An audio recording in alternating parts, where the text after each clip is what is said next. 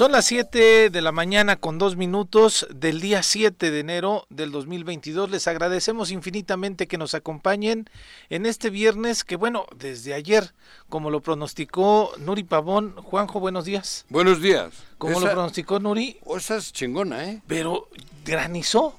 Sí, a la tarde, a la noche. En algunas partes de, del estado granizó, granizó fuerte. A las nueve o así, ¿no? Sí, algo así, ocho, ocho, de la noche, casi las nueve. Pero una lluvia que nos sorprendió a todos, porque yo sí esperaba, como decía Nuri, que iba a llover incluso el día de hoy, perdón, perdón por acomodar el micrófono, este, eh, y que, eh, pues vaya, el, el el día de ayer nos sorprendió, vaya la granizada, pero en fin, ya estamos aquí iniciando el choro matutino en esta emisión del día viernes, esta semana que se nos fue rapidísima porque hubo bastante información, hubo eh, pues vaya eh, la reacción de diversos actores a partir de este reportaje que apareció en el Sol de México y pues bueno Juanjo, ¿cómo termina la semana bien? ¿Yo? Sí, digo, toda madre. Digo porque te hemos estado desmañanando para venir para acá. Ah, no, sí, la pinche Viri que se va de vacaciones y me, pone aquí esta... No, pero bien a gusto. sí, me acuesto temprano. Y la gente además que te extrañaba ya te puede un ratito, un este, ratito, escuchando y viendo aquí en la emisión. Pues bueno, eh, estamos desde luego a través del 103.7 de su FM. Les agradecemos muchísimo que nos acompañen por esa vía, pero como siempre también estamos a través de nuestras redes sociales en, Facebook, en YouTube y desde luego a través también de Radio Desafío.mx. Yo soy Pepe Montes, Juanjo está en esta emisión también conmigo acompañándome debido a que Viri pues ya tuvo la primera semana de vacaciones, esperamos... Ya le queda menos. Ya le queda menos, todavía estaremos nosotros aquí al frente. Y el día de hoy saludamos a nuestro colaborador del día, joven Jesús Rosales, ¿cómo estás? Muy bien, muchas gracias por invitarme aquí visitándolos de nuevo. ¿Qué onda Jesús? En este año nuevo y pues saludando también a Vidi donde esté. Y Juanjo, ya te extrañábamos Pepe, muchas gracias. Aquí, vamos a estar. Aquí, me ando. y tú, tú andas en la regiduría, ¿no? Sí, ahí este, entramos este primero de enero al Cabildo de Cuernavaca y pues estamos trabajando ahora por la ciudad. Eh, tú estás por Morena, obviamente, claro. Sí, sí, sí. ¿Cuántos sois? Ahí. Somos tres regidores de Morena. en total, 12. Ah, en el Cabildo somos 13, 11 regidores, con la síndica y el ah, presidente 13. Somos los que. ¿Y tres de Morena? Tres de Morena. ¿Cómo, cómo, va, el, cómo va el Cabildo? En estos tienen escasos siete días, este Jesús, este, pero a, final de cuentas la expectativa que tiene la ciudadanía sobre esta administración, sobre José Luis Uriostegui, pero pues realmente eh, sobre todos ustedes, los que llegan al Cabildo, es grande. Sí, mira, pues eh, la primera semana, como todos los ayuntamientos, seguramente muy movida por lo mismo que la ley nos, nos obliga, ¿no? Hay que conformar comisiones, nombrar titulares de las diferentes dependencias, aprobar algunos este, temas de relevancia, pero eh, en otra sintonía yo creo que el Cabildo de Cuernavaca particularmente hemos encontrado esa sinergia, ¿no? Esa sinergia y esas ganas de sacar adelante la ciudad, independientemente de nuestras ideologías, nuestra eh, vida partidista, hay, hay una voluntad eh, en general que se siente y pues estamos en ese Por Cuernavaca. Claro, por Cuernavaca. Porque se necesita. Ahora venía yo temprano y es triste, puta, hay lugares que no tienen una, una, una, luminaria. Una luz, una luz. claro, aquí, aquí, por acá. Y, en la noche, hostia, dices, cabrón, y son zonas bonitas, glorietitas, esto aquí donde está el castillito este que baja, está el, Calvario, la, la fuente de Porfirio Díaz. Ah, es la que bajas del Calvario, y dices, ¿cómo es posible lugares bonitos, bonitos, bonitos, para poder simbólicos, simbólicos y tal? Puta, no hay una luz, cabrón. Sí. El abandono... Pues es que ha sido... Urge, este, urge. Claro, sí. Son muchos años de Sí, porque esto no es de ayer. Sí, claro. No, y no solamente es ese tema, hay eh, sin duda muchísimas cosas que resolver. Hay, Pero eh, el día de si ayer... tienes la camisa rota, el pantalón sucio, los zapatos jodidos y la madre y media, difícilmente con te eso ya tienes suficiente. Claro. Ya sabes que eres un dejado, que eres un... Porque una cosa es no tener dinero y otra cosa es andar sucio. No, y, pero y Cuernavaca no tiene dinero y anda sucia, cabrón. La han dejado sucia, está sucia. Llevamos, no sé, 15 años, cabrón. Los baches. creo que más tiempo. más, ¿no? Sí. No, pues fíjate, el día de antier el tesorero daba un informe La ciudad tiene una deuda de 1.047 millones de pesos. ¿Y el presupuesto de anual El presupuesto anual es de alrededor de 1.450 millones de pesos. Casi lo de un año. Se, debe un año y medio. Prácticamente ah, tendríamos, para poder pagar esa deuda, tener que dedicarnos un año solo a pagarla. Parar el y parar. tener trabajadores prácticamente, o sea, prácticamente sería parar. Pero mira, nos obliga a tener idea, a generar este diferentes formas de cómo recaudar, de cómo solicitarle a la gente que confíe en esta administración que vamos a hacer lo necesario para vigilar que cada recurso que se destine se aplique en lo que se destine, que no se mueva, que se tome por, por emergencia la necesidad y la urgencia que, la ciudad pide, ¿no? Fíjate que... Este... Tú eres de Morena. Sí, claro. Obvio. Claro, completamente. Y bien, creo que hemos estado aquí muchas veces y hemos coincidido. 4T, ¿no? Es Sobre todo. Es correcto. ¿De Cuernavaca, Jesús? De Cuernavaca también nacido. ¿De qué parte de Cuernavaca? De Ocotepec, Morelos. Ahí tienen su casa. Pero ahora se están viviendo situaciones. Ya que estás aquí, te voy a contorrear un ratito, cabrón. ¿Por qué Morena no aparece? ¿En dónde? ¿Dónde, cabrón? ¿Aquí? ¿En, Morelos? En Morelos. ¿Cómo ¿Por qué no aparece? Somos la primera fuerza política en el Estado. No, sí, claro, joder, eso es bonito. Pero, ¿por qué no aparece ahora? ¿Por qué no hay nada? ¿Por qué no se dice nada? Hay un escándalo que lo están diciendo. Hasta en Silao. ¿Y ustedes aquí calladitos?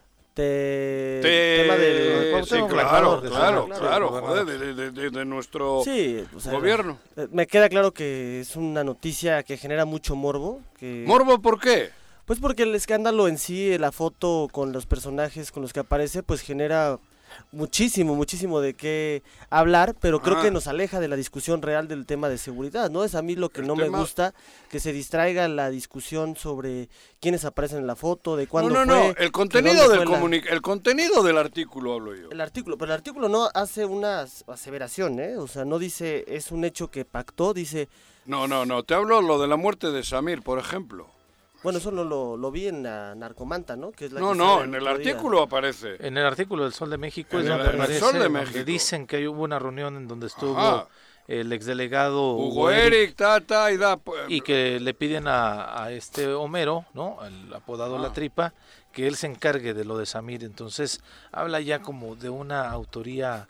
Eh, intelectual, vaya de este de este tema tan delicado pero no en fin pero a mí me extraña ninguno, ninguna, ninguno del Congreso, ni el partido. Bueno, nada más Arturo Pérez. El ¿Eh? Congreso sí salió. Nada más Arturo Pérez, el diputado de Morena. Bueno, pero Arturo ya sabemos que, que, siempre ha estado un poquito más más de frente en las cosas, ¿no? Sin estar esperando línea de, no sé, de quien espere línea. Sí, que ha pedido que la Fiscalía General atraiga el caso de este y otros más. Claro, pero a mí me parece que, bueno, te estoy preguntando a ti, cabrón.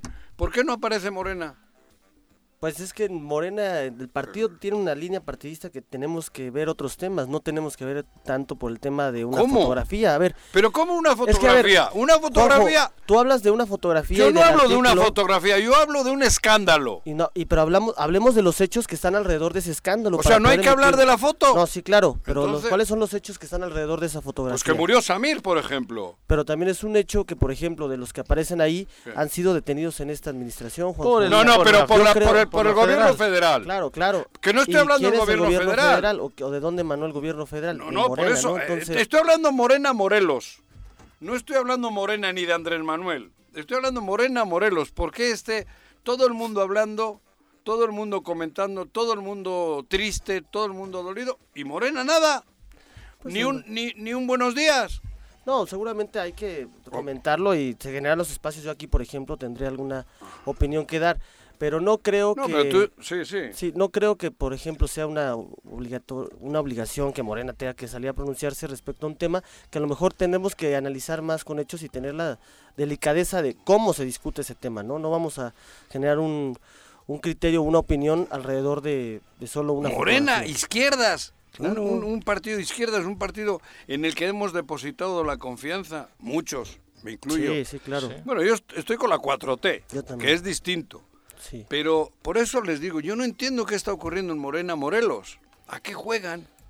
Ese, ¿Qué están? ¿Ya están en la campaña del 2024?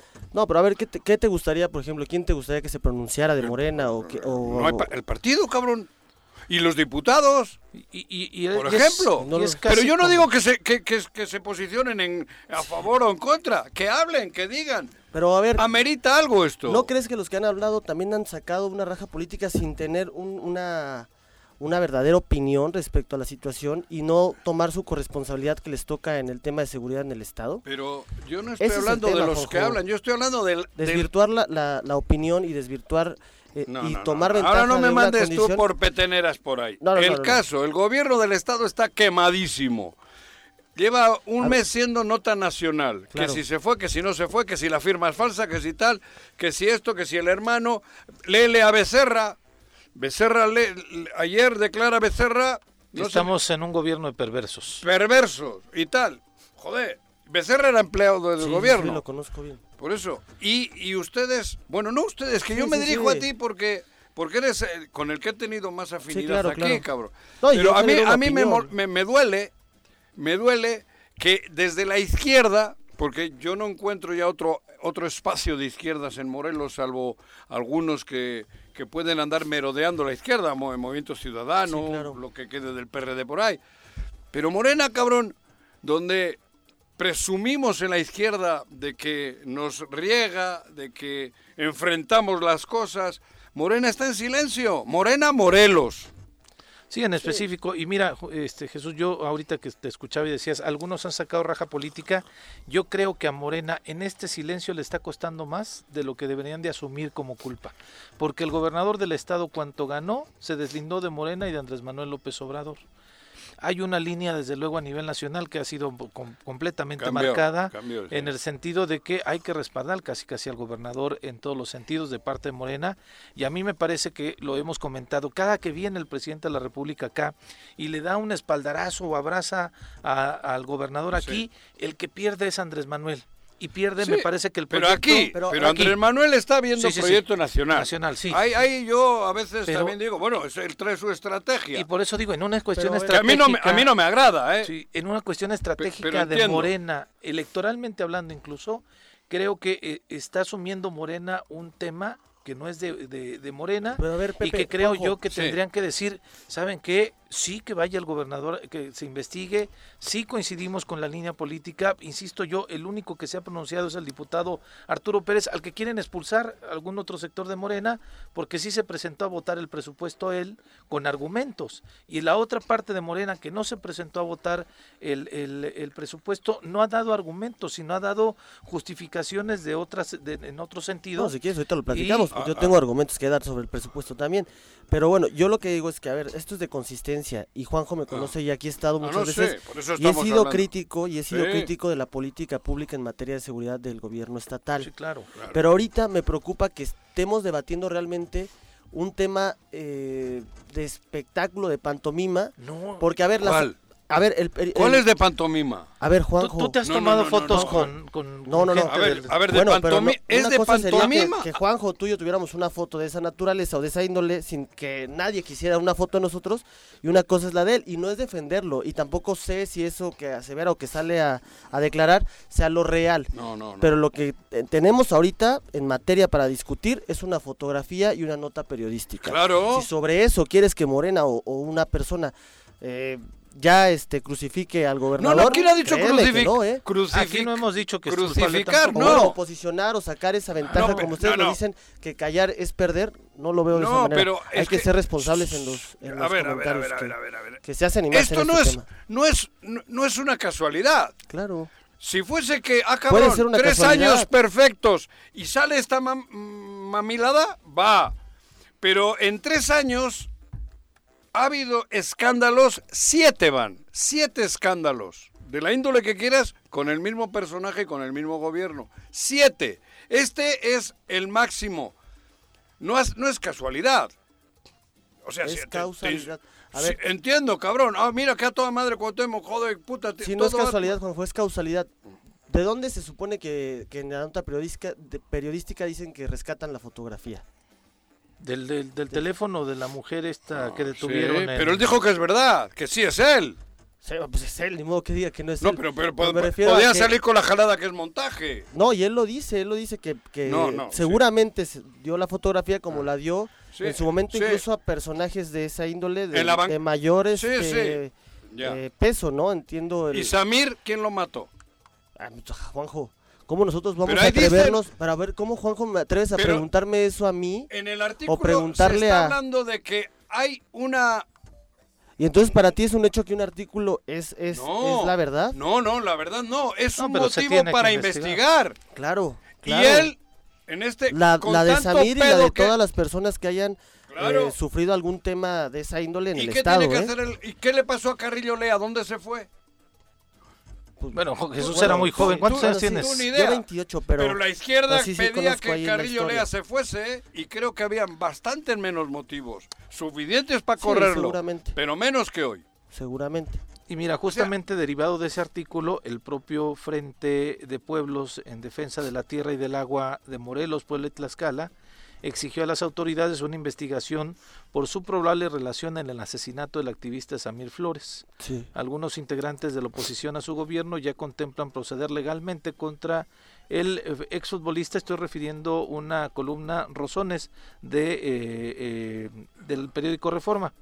Sin embargo, los morelenses tienen la duda sobre qué tanto pueda realmente tener incidencia en el trabajo que desempeña el gobernador, ¿no? Entonces, eh, yo lo, lo, que lo que comento Jesús y, coincido ahí con, con, Juanjo es que en, en el caso de, de, eras muy joven, insisto, en el caso de, Carrillo Lea se rumoraba y se comprobó de esta protección que tenían bandas de, del secuestro y, se comprobó, vaya, porque justamente algunos mandos de la policía los cacharon tirando un cuerpo en, la, en las inmediaciones de Morelos y de Guerrero. Había un movimiento social muy fuerte también, en donde en aquel tiempo el PRD participó de manera muy fuerte, el PAN también participó de manera muy fuerte, y bajo esas sospechas y esa ola de delincuencia, de secuestros, mejor dicho, en el estado de Morelos, derivó en la salida del, del gobernador Carrillo Lea. En el caso de Sergio Estraca Gigal, se rumoró mil veces, había testimonios este, periodísticos y demás de que el gobernador tenía lazos directos, eh, incluso una relación sentimental, en aquel momento lo decían, hablo de Sergio Estraca Gigal, con la hija del Azul. Que era una jalada. Y este... Pero era una nota periodística también, ¿no? Y también había, este, sí, había notas periodísticas y lo llevaron a juicio político, solamente por eso porque había una investigación ahí y además también por los excesos que se cometían con Agustín Montiel, y Eduardo Becerra, que después derivó que a Montiel lo detienen porque justamente tenía nexos con la delincuencia organizada. Este falleció, ¿no? Muy muy muy, delicado, muy delicado, ¿no? Porque tenía diabetes, entonces su salud se fue deteriorando terriblemente.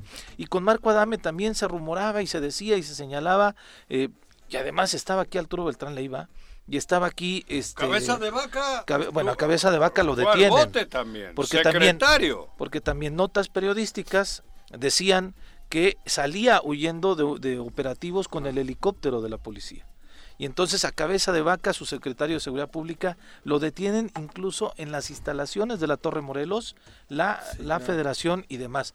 Notas periodísticas. Todo siempre ha sido ninguno de esos hechos yo creo que se, culminó por una nota periodística. claro que sí, inició por una nota periodística. Pero una investigación. Ah, no, con eso lo que se dice es hay que investigarlo, porque además, si, eh, a mí me, lo que me, me, sí me molesta es que de pronto las notas periodísticas que nos convienen sí le damos importancia y a las notas periodísticas que no nos Yo creo que incluso al gobernador le conviene que esto se investigue, que se clarifique y que entonces tengamos otra discusión en próximos meses donde sepamos realmente si esto estuvimos en la razón o no. Pero hay que hilvanar todas, hay que investigar todas. Sí, pero ahora hay que... De repente el, el, hermano ha tenido tres o cuatro escándalos periodísticos. Escándalos de dinero del Morelos. Sí, claro. El, tema primavera, escándalo, que yo no sé cómo estén. Todo eso hay, haya quedado. Y hay siete escándalos si analizas en tres años. Pero yo vuelvo a... Por ejemplo, ese escándalo en qué culminó por ejemplo, el tema de, primavera. según el presidente lo exoneró, pero el presidente no, lo exoneró. pero le preguntó a, a, Santiago en ese momento, el que era el encargado de la UIF, ah. y él dijo que se había concluido la investigación y que se habían dado a las... Nunca escuché a Santiago Nieto decir eso. A la fiscalía. Nunca. Se habían dado parte a la fiscalía y la fiscalía fue la que descartó el tema. Pero se culminaron. Bueno, entonces. Se culminó. Lo mismo que nos. Sí, pero a lo que voy. Yo, yo ya de ese tema ni me preocupa. Porque hay que ocuparse de él. A mí me preocupa que la izquierda de Morelos, porque es así, la izquierda de Morelos, tú mismo has dicho, Cuernavaca ha hecho mierda, el Estado ha hecho mierda, porque está hecho mierda, perdón por la expresión. Y ya, olvídate ya, que no les gusta la foto, que no... Está hecho mierda. O me vas a decir que hay buen gobierno. ¿Me vas a decir que hay buen gobierno? No hay condiciones. Yo siempre lo he dicho, no, no, ha habido las condiciones necesarias para sacar adelante, claro. Y porque, porque, bueno, porque sé que tienes capacidad y, ganas de cambiar este, este, esta situación. Pero puta, ¿por qué la izquierda? ¿Por qué ahora, antes, si esto, si el gobernador fuese de otro partido, no voy a decir del PRI o del PAN, habría pedo. Sí, claro. Hoy no hay. Está, no, no, no, estáis de la mano con la iglesia. No es del partido, Juanjo, a ver. No, no, sí es del partido. No, no, no, no. Sí, sí, ustedes están aguantando porque están esperando que... Estoy seguro que en el momento en que Andrés Manuel diga, este cabrón tiene que ir a juicio, ustedes al día siguiente cambian. Y eso me molesta de la izquierda. La izquierda siempre ha sido pensante y libre. No somos borregos. Y Pero tampoco vamos a seguir... Perdón, Morelos está... Eh, no, a ver, sí. No, a ver, Juanjo, no puedes decir eso, que actuamos bajo consigna para defensa o... Morelos soy. Cuando yo te lo he dicho aquí, o sea, hemos sido consistentes. Sí, individualmente sí. Joder, yo ya te entiendo. Sí, individualmente sí, como hace Arturo en el Congreso, güey. Sí, y, entendemos que tú no eres la voz de Morena. Sí, claro. No, no, esto es un debate que, estamos teniendo aquí al aire, ¿no? Mira, y, es como el contraste, ¿no? A partir de unas notas periodísticas es cuando se descubre o se da a la luz ciertas propiedades que tiene Santiago Nieto, ¿no? Eh, a, través de una nota periodística se supo de la boda en Guatemala, en donde tuvo que renunciar la, secretaria de Turismo y demás, una nota periodística. Y la Fiscalía General, la Fiscalía General de la República ya abrió una carpeta de investigación conjunta en contra del ex titular de la Unidad de Inteligencia Financiera Santiago Nieto y la consejera electoral, su esposa Carla Humphrey, por lo que ordenó a la Secretaría de la Función Pública entregarle toda la información que posea sobre ambos.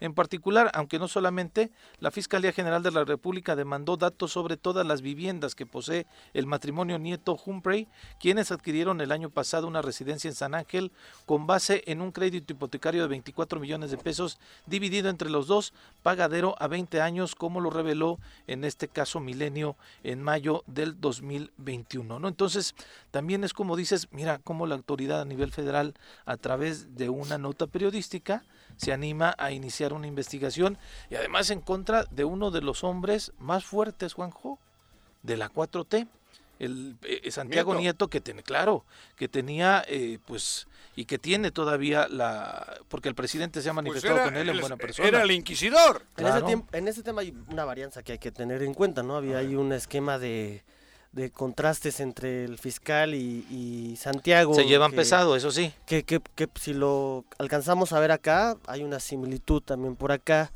no entonces sí es lo que lo que quiero que me entiendas Juanjo es que no no estoy de acuerdo en que este debate se centre en la foto ni en la nota periodística. No, no, ¿eh? Por, por lo que implica dejar de, discutir lo importante, que es la seguridad, y lo que sería más fácil para uno sería decir, pues ahí está la culpa, ahí está lo, lo malo, ahí están los culpables. Me están diciendo que vamos a entrevistar a Becerra. A ver, sí. pues vamos. Me están diciendo que vamos... Pero más adelante, ¿no? Sí, sí, pero, pero escucha lo que va a decir Becerra. No vamos a hablar de la foto más en todo el programa. Vamos a hablar con, lo que diga Becerra. Va, ¿qué va? ¿Va a reaccionar Morena?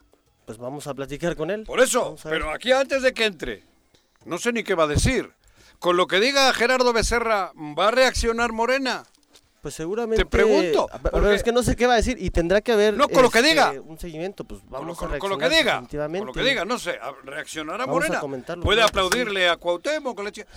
No, en serio. Pero, a ver, ¿qué si esto.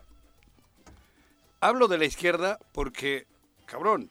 Es donde tienes tu corazón. Tengo mi corazón, pero a, a mi corazón no lo dirige más que el corazón. Y yo creo que por ahí tiene que ir la izquierda.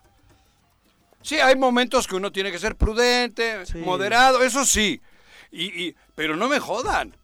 No me jodan, está hecho mierda el Estado. Ayer, lo comentamos incluso con Mirel, ¿no? Este Hablamos de lo del Congreso también, si quieres, ¿eh? Sí, decíamos este, creo que es importante que los partidos políticos se pronuncien porque no solamente tienen que salir los días de elecciones, sino que tienen que mostrarle a la ciudadanía sobre qué este, eh, su posición sobre los temas cotidianos, ¿no? Sí, claro. Es decir, incluso cuando tenían el problema de la basura, el ayuntamiento anterior, tenían que haber salido los partidos políticos a fijar una postura con relación a ello, una postura como lo hicieron ustedes en el Cabildo, que eso es obligado a partir de que toman protesta para saber eh, bajo qué línea, bajo qué perspectiva están viendo el Estado y la ciudad. Me queda claro y concuerdo con Miguel, pero con elementos y tal vez el que sea, o sea, eh, eh, pero una posición responsable, no podemos salir bajo la coyuntura, porque imagínate lo ilógico que se ve, las mismas personas que salen hoy y que he visto que tratan de justificar la inseguridad diciendo que inicien las investigaciones,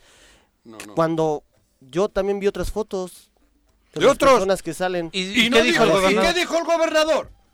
Los acusó de narcopolíticos. Pues ahí está. Les voy a meter a la cárcel. No, no dijo eso. Así dijo. dijo, ¿cómo que, no? que, continuaran las investigaciones. No, no, no, no, voy a parar hasta meterlos en la cárcel, dijo Antier. Él, él ya hizo un juicio de valor con relación a esas fotografías. No, no, yo no vi eso. Sí, ¿eh? sí, de eso ahí, tenemos el audio. Pero no es el Lo pasamos acá. Insisto, yo vuelvo con Morena. Mi, mi, debate, mi, mi, mi, mi, colitis me la provoca Morena. en serio, me provoca, me duele. Juanjo, Sí, joder, cabrón. Parece que está como, como ya saben, suponen en el 24, nadando de muertito, Morena va a volver a ganar. En Morelos hablo, ¿eh? Yo no estoy hablando, no me meto con Andrés Manuel para nada. Él tiene su estrategia y la voy a apoyar aunque me duela. Pero en Morelos, yo creo que están nadando de muertito todos, muertito, no, ni nadando, porque saben que en el 24, con ese monstruo que es todo Morena, no, ya está monstruo, hablo en buen sentido, el poder la gente, el, el cariño que tiene por Andrés Manuel y tal, que con eso van a... Pero, joder, creo que es injusto. Creo que es momento de que escuchen también a Andrés Manuel algo, aunque su estrategia política sea ganar votos y que Cuauhtémoc, el, el jugador de fútbol, le, le, pueda dar. Si aquí hay, ¿cuántos votan en Morelos? ¿800 mil? Más. Más. ¿Un millón? Sí, sí, sí. Probablemente aquí le va a afectar, le va a restar 500 mil pero calcula que le va a dar 3, 4 millones de los americanistas. Eso es así. Y tú sabes que va por ahí el pedo. Pero usted... Sí, hombre, joder, cabrón. ¿No, compartes? No, no, comparto. ¿Por qué entonces el apoyo... Si, si, si, si Cuauhtémoc y el PES les hizo mocos desde el principio. ¿Por qué ese apoyo? Pues el apoyo es a los morelenses, Juanjo. Yo siempre lo dije. Gracias al gobierno federal, el 50% de las familias morelenses reciben un apoyo social. Esté quien esté en el gobierno, ¿no? Claro, quien esté. Y así como lo hacen Hidalgo, que hasta el presidente del PRI ya no le contesta el teléfono a su gobernador, porque el gobierno federal va a ayudar independientemente de eso, ¿no? Ese es, ese es de consistencia del presidente y pues, gobierna a todos los mexicanos, no, no por estado y no por partido. Entonces, este, pues no es respaldar al gobernador, es respaldar a los morelenses. Tú estás triste, te veo, cabrón. no, estoy triste. No, no, no tienes argumentos. Yo estoy desvelado. Sí, hay, no, no, no, no, yo soy responsable, Juanjo. Soy responsable, no por eso te digo, de valor por una nota, por más que quisiéramos. No estoy hablando de la nota. Otra vez no me vayas. Aquí llevo una semana diciendo no me hablen de la foto. ¿Verdad mentira? Así a ver, entonces emíteme un criterio o una opinión respecto a la política de seguridad y, y, vamos hacia eso y vamos hacia hacia lo que pasó en el Congreso. Es el ¿Quién es la máxima autoridad de seguridad del Estado? El gobernador. Entonces, ¿a quién hay que cambiar? No, pero bueno, Jorge, a ver, pero ¿por qué, ¿por qué lo vas a cambiar? Pues dime por qué. ¿Por la nota o por no, la otra Vez con la nota, porque está hecho mierda el Estado. Pues vamos a discutir la política decíamos, pública. Porque casi no está el gobernador en el Estado, porque no lo vemos eh, dirigiendo. Yo decía, a mí me gustaría en estas entrevistas. Pero además que le pongan a Pablo Ojeda, ¿eh? que yo estoy reivindicando eso. Yo no estoy diciendo. Sí, claro. Yo le conozco y a mí me parece que Pablo Ojeda suelto, estando donde está, a eso me refiero a mí me parece que Pablo Ojeda suelto, conociendo, sería infinitamente mejor. Infinitamente mejor. Suelto. Ahí está medio... Amarrado. Agarradón y sacatón. Pero Pablo Ojeda suelto, siendo el secretario, esto no funcionaría como va. Porque le vamos a escuchar a Becerra al ratito, verás. Ok, ok. Perdón. No, pues es que Por eso te digo, si yo no estoy hablando que le pongan a mi prima de gobernadora, a Pablo Ojeda. Mira, yo, yo en, en ese sentido. A Pablo Ojeda que le pongan. En ese sentido que el gobernador ahorita está dando entrevistas y que solamente se están yendo también a la parte de la fotografía y demás. A nosotros, a mí sí me gustaría preguntarle al gobernador eh, si está orgulloso de su gobierno y si está orgulloso de su gobierno, ¿de qué obra pública este, podríamos presumir en estos tres años? ¿De cuál es su proyecto o su programa social con mayor éxito en el Estado, del cual pueda presumir de su política pública? Este, no sé, e, en el, en el sentido incluso de la inflable, Cabrón. No, es que es justamente eso, ¿no? O sea, yo lo que eh, incluso lo hacía en un comentario en el espacio que tengo de pronto con Teodoro Rentería por las mañanas en, en su espacio de Irradia Noticias, mencionaba estamos empezando un año nuevo. ¿Tú juegas en otro equipo también? No, pues tengo un comentario con el compañero Teodoro, que está también en esta emisora, hombre. Ya te güey. no, lo que decía era, ahí, a ver, llegan nuevos alcaldes. La expectativa es muy grande para muchos lugares porque pues, Cuernavaca, uno de ellos, este, porque la administración anterior, pues no, no fue la mejor calificada. Eh, hay un nuevo Congreso. Entonces, en estos, en esta última etapa, y lo preguntaba antes de esto, ¿eh? incluso cuando el gobernador estaba en Brasil en sus vacaciones, la onda era, ¿cómo quiere que lo recordemos los morelenses? O sea, yo no tengo una bronca, tenemos tres años, vamos a tener tres años más con Cuauhtémoc Blanco. Este escándalo, aunque para algunos dijéramos hay que cambiarlo, sabemos que no va a pasar nada porque cuenta con el apoyo de las instituciones a nivel federal. La idea es, la pregunta es, ¿Cómo quiere Cuauhtémoc Blanco que lo recordemos los morelenses? Por estos escándalos, por sus ausencias constantes, porque no trabaja todos los días, porque al menos así lo ha evidenciado no nosotros, sino Morelos rinde cuentas también, una asociación civil que tiene un trabajo serio aquí en el estado de Morelos. ¿Cómo quiere que lo recordemos? Lo desafortunadamente es que llega el gobernador, aparece esta foto y dice, a mí me gustan los trancazos cuando lo que necesita este Estado no es un personaje que esté dispuesto a agarrarse a trancazos. A él le gustan los trancazos, pero porque tiene 40 guaruras. Ah, bueno, sí, claro, y todo el aparato, pero lo que necesitamos los morelenses, somos, necesitamos un gobernador que se dedique a gobernar, que se dedique a tender puentes con los medios de comunicación, con la sociedad, que también se dedique a poder convencer a sus detractores de que eh, sigue siendo una buena opción tener el gobierno de Cuauhtémoc Blanco no eh, tirar trancazos, no estamos, aquí para tirar trancazos. Ah, no, claro. pero, en, ese sentido, eh, esas son, o sea, desafortunadamente ese es el comportamiento Comunícame con el delegado de Morena.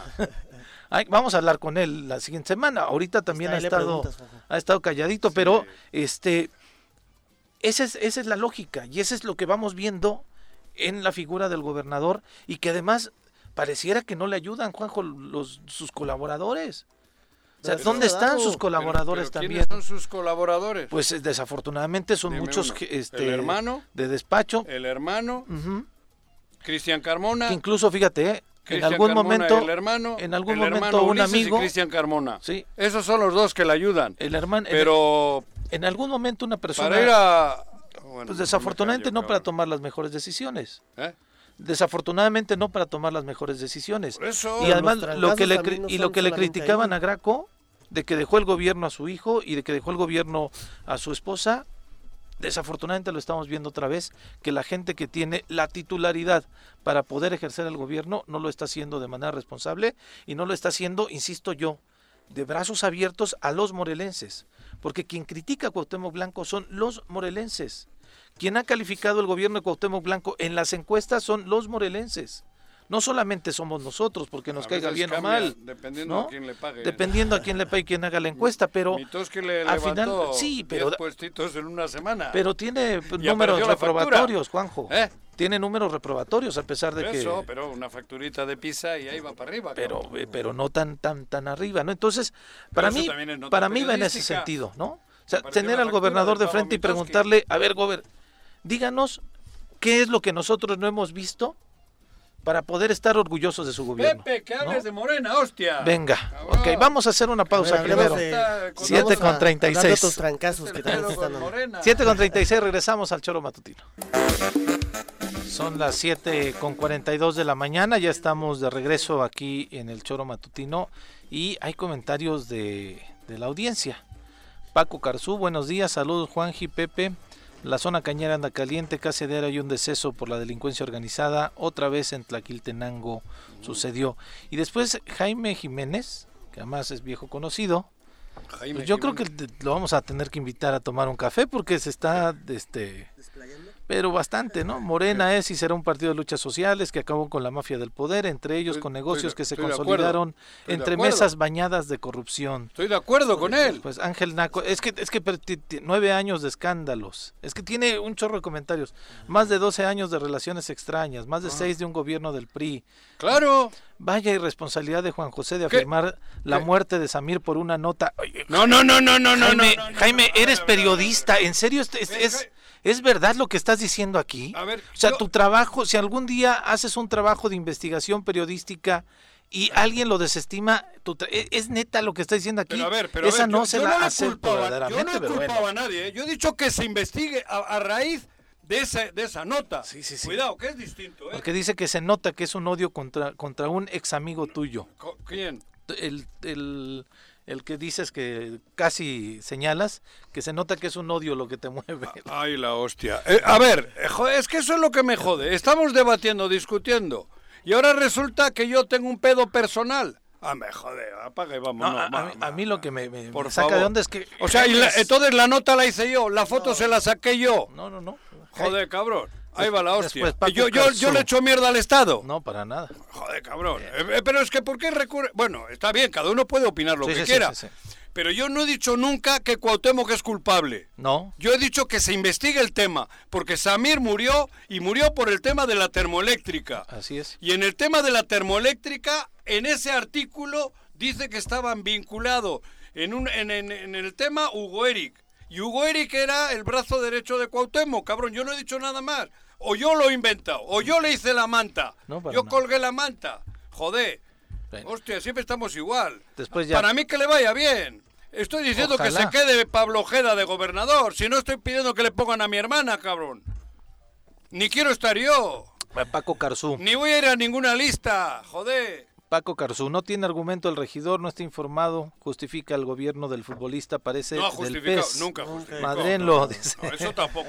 Seguramente no sabía quiénes eran los tres alegres compadres. Hubo una reunión regional y, él coordinó esa reunión y fue el anfitrión en su casa.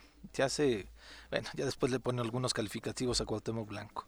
Después dice, cuando llegó un grupo de izquierda al gobierno crearon negocios y se dice que existe una... Mira, Jaime otra vez, ahí ya dice, se dice, desestima la nota y aquí ya argumenta con el que se dice de una deuda de 12 mil millones, 12 millones de dólares. ¿Con quién? Eh, me imagino que dice de Graco, dice cuando llegó un grupo de, gobierno. Los trabajadores de entonces viajaban ¿y, en quién le echó porras a Graco? ¿Yo nadie, Ah, cabrón. Nadie, nadie incluyéndome que yo fui parte de ese gobierno. Entonces, para que también no vaya a quererse irse por allá, aquí lo hemos señalado y lo dije también. 10 ejecutados en Zacatecas.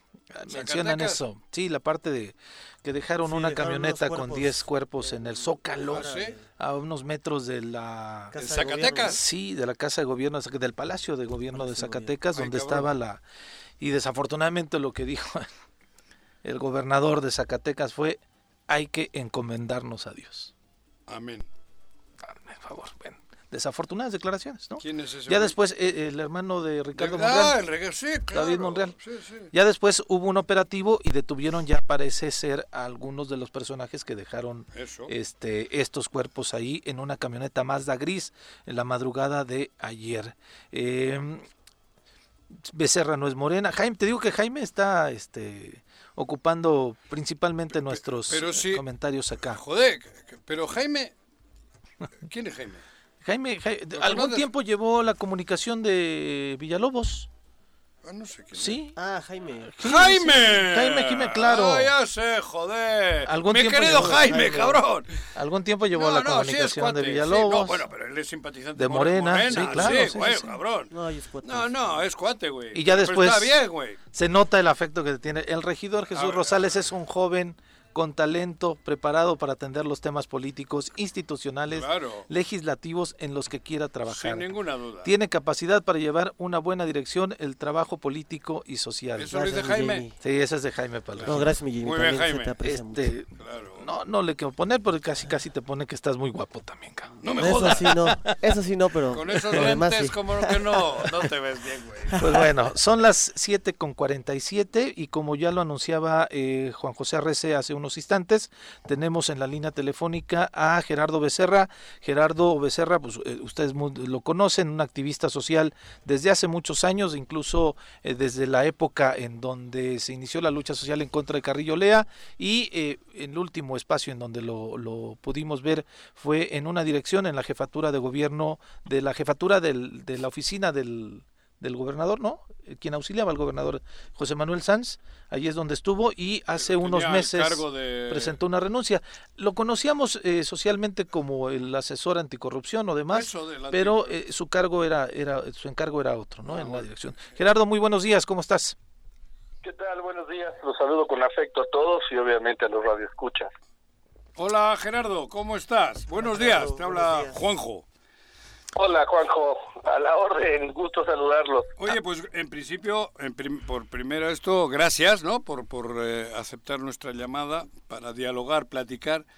Y luego ya entrando en materia, aquí en este programa hemos hecho críticas duras hacia lo que ustedes, hablo de la historia, ¿no? Cómo habiendo hecho todo eso que, que, afortunadamente ocurrió en Morelos y tal, de luchar y luchar y luchar, de repente, tres años callados, tres años, bueno, tú en el gobierno y tal, y, y, y, y como que no entendíamos, ni, ni de ninguna manera, ¿no? Viendo para nosotros desde fuera, bueno, yo estuve cerca de ellos, yo los conozco también y viendo desde fuera el panorama, a mí me extrañaba mucho tu actitud. Sabiendo que eres un luchador social y que tenías, siempre has tenido los huevos de estar ah, reivindicando las cosas para el bien de Morelos.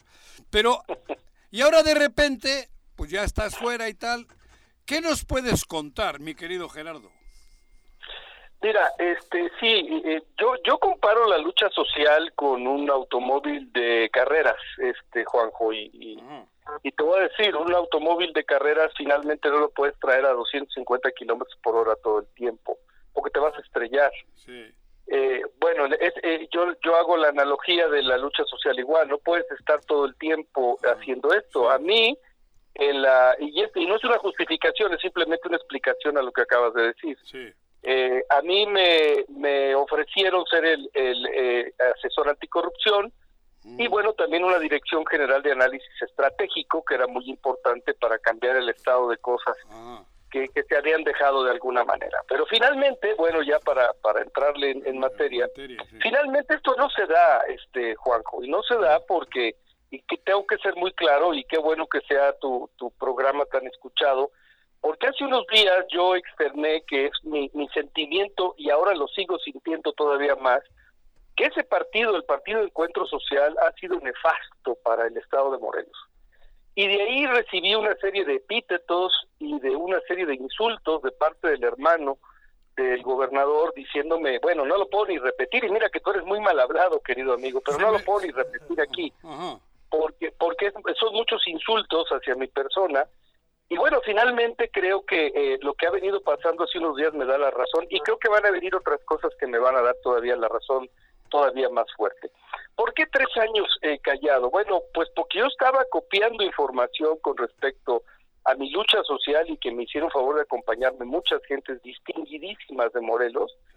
Pues bueno, haciendo haciendo las denuncias y demás del gobierno del exgobernador Graco Ramírez, pero finalmente yo no me yo no podía dejar de lado por este asunto de ser director de análisis estratégico, pues que había mucha información que a mí me seguía llegando por distintas eh, por distintos medios de la corrupción rampante que está y sigue en el gobierno de Cuauhtémoc Blanco, ¿no? Entonces, bueno, llegó el momento en que yo ya no tuve apoyo y quiero ser muy claro, aquí fue el hermano exactamente el que me puso un muro. Ulises. ese señor eh, me puso un muro en, en, medio, me dejaron de dar apoyos económicos, materiales, me quitaron a mis abogados, me dejaron eh, ahora sí que casi casi a la deriva, ¿no? Dependiendo de José Manuel Sanz, que también en su momento, bueno, pues se lo habían hecho a un lado. Entonces yo tomé la decisión el 30 de septiembre, Juanjo, de, salirme porque yo lo dije ahí por asuntos personales y de congruencia, ¿no? yo no podía estar siendo el... ¿Tomaste tú la decisión o ya fue la culminación de Ulises que te corren? No, mira, Ulises, no, ah. con todo respeto, este, en la vida hay, hay, hay, hay niveles, querido amigo. Sí. Y yo, mi lucha siempre ha sido con gobernadores, no con los de abajo.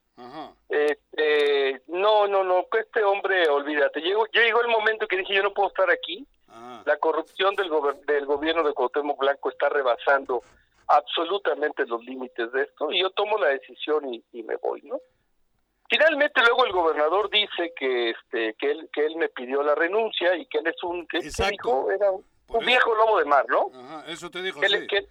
sí, que él era un viejo lobo de mar y que no iba a caer en, en, provocaciones, porque yo había tenido problemas también con, con varios gobernadores. Y eso es cierto, a ver, yo me he dado a la lucha, tú decías de, de, Carrillo Lea y también de Estrada y también con Graco y también seguramente voy a tener ahora problemas con él porque no me gustan las cosas, Juanjo, que están pasando.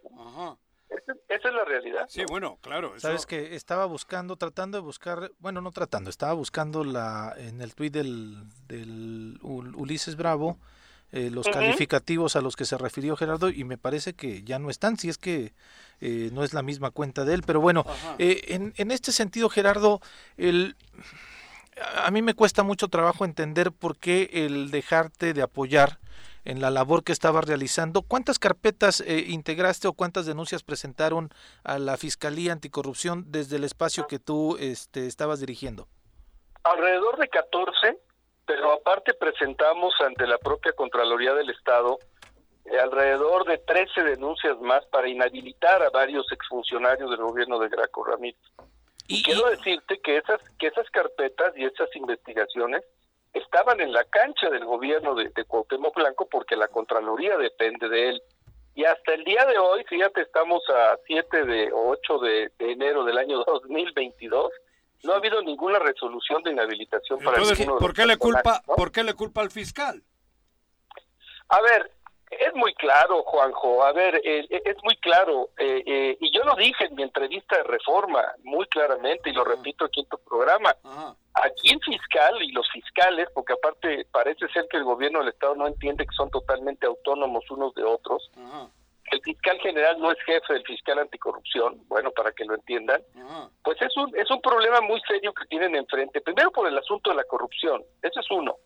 Y luego ahora por lo que por lo que se dio, por lo que se publicó hace unos días de la fotografía esta terrible de, de la reunión de este hombre con, con estos señores que han causado tanto dolor al Estado de Morelos, ¿no? Pues, todo parece indicar que lo que quieren es quitar o querrían quitar a los fiscales para poner, ellos sí, fiscales carnales, ¿no? Fiscales a modo que finalmente les estuvieran cuidando las, las espaldas, ¿no? Ellos no es un asunto... Pensaron que tú, ellos pensaron que tú ibas a ser uno de esos a modo y no lo hiciste. Así es. No, a ver, pero por supuesto que no. Yo me di a la tarea junto con el contador y, y el doctor Roberto Coranges de constituir el sistema estatal anticorrupción, Juanjo. Y no me dejaron. A mí un día me manda traer a su oficina, me invita un café Pablo Ojeda, el secretario de gobierno, y me dice que por instrucciones del gobernador ya no quieren que yo maneje la, constitución del sistema estatal anticorrupción. Y yo pregunto, y lo pregunto a la gente que me hace favor de escucharme, ¿dónde está el sistema? No existe, no existe. Lo cooptaron, lo manejaron y ese sistema sería maravilloso en este momento para poder contener toda la cuestión de corrupción, no solo del gobierno de, del propio Cuauhtémoc Blanco, sino del Tribunal Superior de Justicia, de los municipios, en fin, porque es un sistema que está constitucionalmente aprobado, ¿no? Hay dos personas que no están en, el, en la nómina, que tengo, que, que, que, creo que tienen mucho que ver con esas cosas que estás diciendo. Uno es Ulises y otro es Cristian Carmona que lleva un tema de medicinas y eso. Sí, e, este señor Carmona, eh, sí, efectivamente es un hombre que tiene una influencia notable en el área del, de la cuestión de salud y los servicios coordinados de salud. pero, pero, fíjate que yo lo, yo lo veo más eso en un tema de pesos y centavos eh, como tal, este Juanjo. No, yo creo que la influencia que tiene el hermano es terrible, es muy fuerte, o sea, el problema es que a partir del mes de marzo del año 2019, este señor, este personaje, perdóname, sórdido, este personaje eh, terrible, ¿no? Vino a quitarle todo lo que son los atributos de la jefatura de la gubernatura. Y se convirtió de facto no, hablo, hablo de Ulises. Ah, sí, sí, sí, sí, Hablo de Ulises. Él se convirtió de facto en el gobernador de este estado. Esa es la realidad. Y por eso está, la, este, está el estado como está. Mira, del señor Carmona, sí, efectivamente, pues sí hay, hay asuntos que pudieran ser susceptibles de carpetas de investigación, que te parece, te digo, ya existen, ya ah. existen. Ah, mira. Y en su momento, bueno, la Fiscalía Anticorrupción tendrá que dar, eh, tendrá que dar cuenta de eso. Pero bueno, voy a terminar esto. El asunto, el asunto del sector salud en Morelos está, digamos que en forma general, está caminando, este Juanjo. Sí, sí. Sí, que el, el, secretario nada tiene que ver, obviamente. A ver, Marco Cantú es un hombre decente, es un hombre honorable, es, un hombre, es un hombre que trabaja. Entonces, bueno, el sector salud no es motivo, yo lo diría con mucho respeto para este, para esta, para esta locución.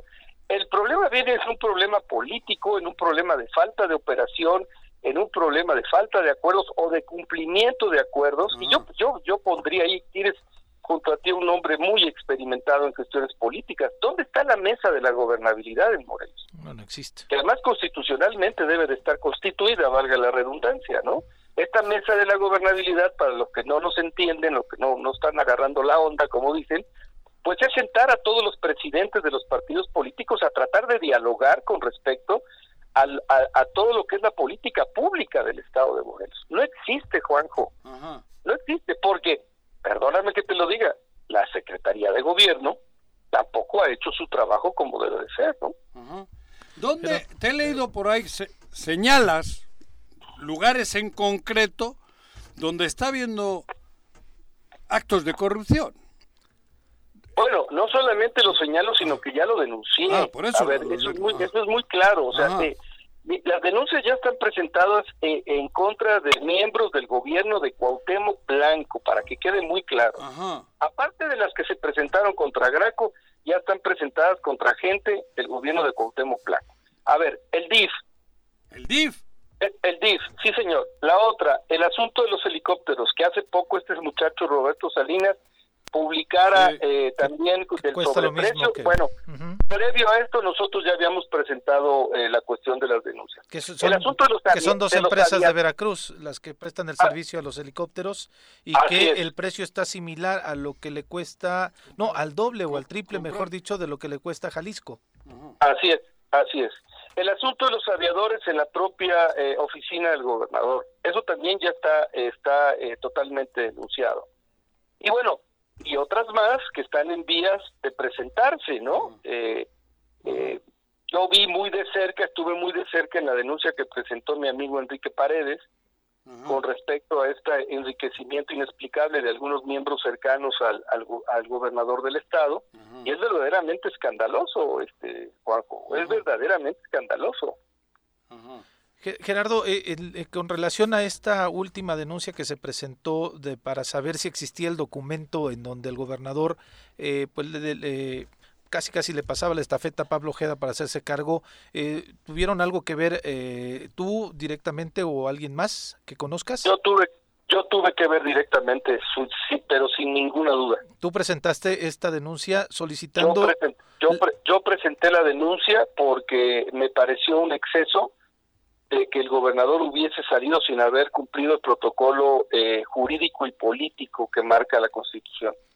Vaya, lo, lo, menciono porque algunos decían que el fiscal se estaba atribuyendo alguna responsabilidad que no le que no le competía, pero nosotros sabíamos que había habido una denuncia y que la fiscalía estaba actuando en consecuencia. No, a ver, la, fiscalía actúa por una por una eh, denuncia que yo presento en tiempo y forma mm. con respecto a esto, ¿no? Y una vez que la fiscalía acopia la información como tal, se da cuenta que efectivamente este hombre salió. Salió el día 17 de diciembre y es cuando la fiscalía, porque yo amplío mi declaración y le digo a la fiscalía, bueno, entonces que te digan si el señor cumplió con el protocolo jurídico, ¿no? Y es cuando la fiscalía empieza a solicitar la información, viene la información y yo vuelvo a ampliar mi, mi, mi declaración y digo, para mí la firma que está en ese documento no es la que yo le conozco al gobernador del estado. Entonces te pido, fiscalía, que actúes y que hagas los peritajes que tengas que hacer, porque para mí, no, no digo, no tengo palabra de rey, pero para mí creo que no es la, la firma del gobernador del estado. Son varios conocidos, amigos como tú, que han estado en el gobierno y una vez fuera, todos, que son cuatro o cinco, todos tienen un común denominador. Todos dicen que hay una corrupción tremenda ahí dentro. Todos. Así es. Así es. ¿Qué, hay que, ¿Qué hay que hacer para que esto cambie de rumbo, porque al fin de cuentas los que los paganos son los somos los morelenses.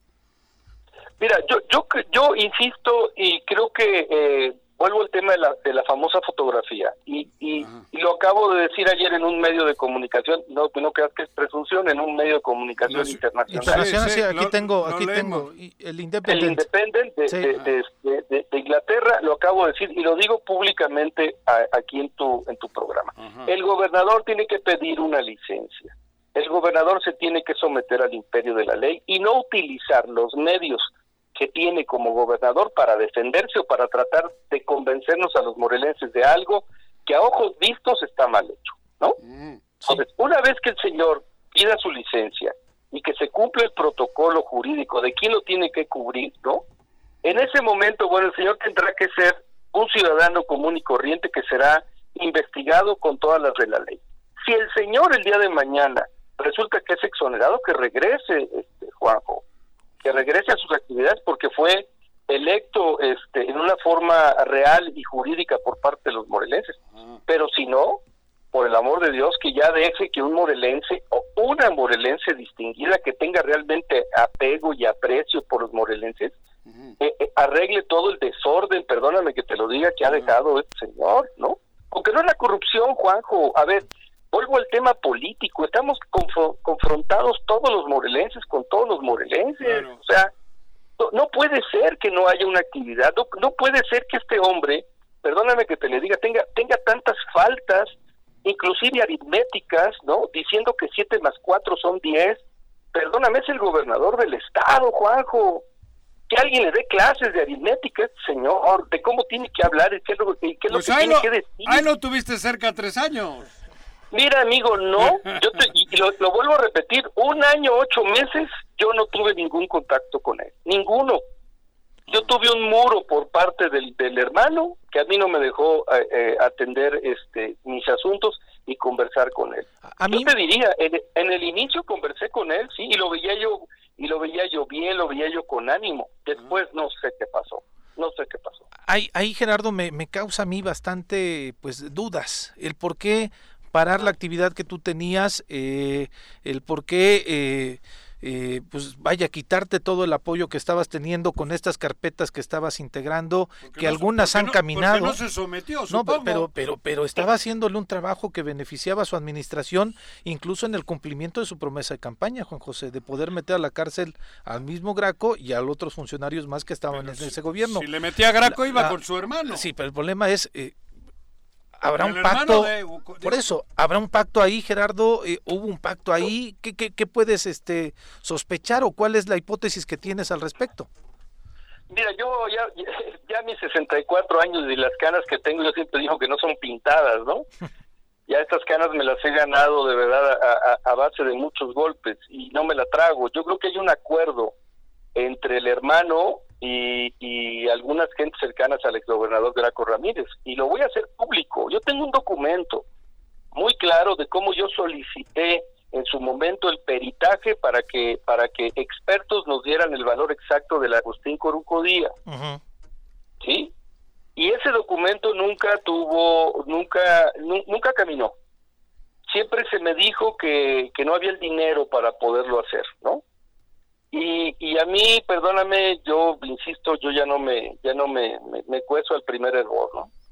Y ahí está el documento, y en su momento lo voy a hacer público, porque si algo, perdóname, y no quiero ser hiriente con mi comentario en, contra nadie, si algo en la lucha social nosotros señalamos fue el asunto de la construcción del estadio Agustín Corucodía.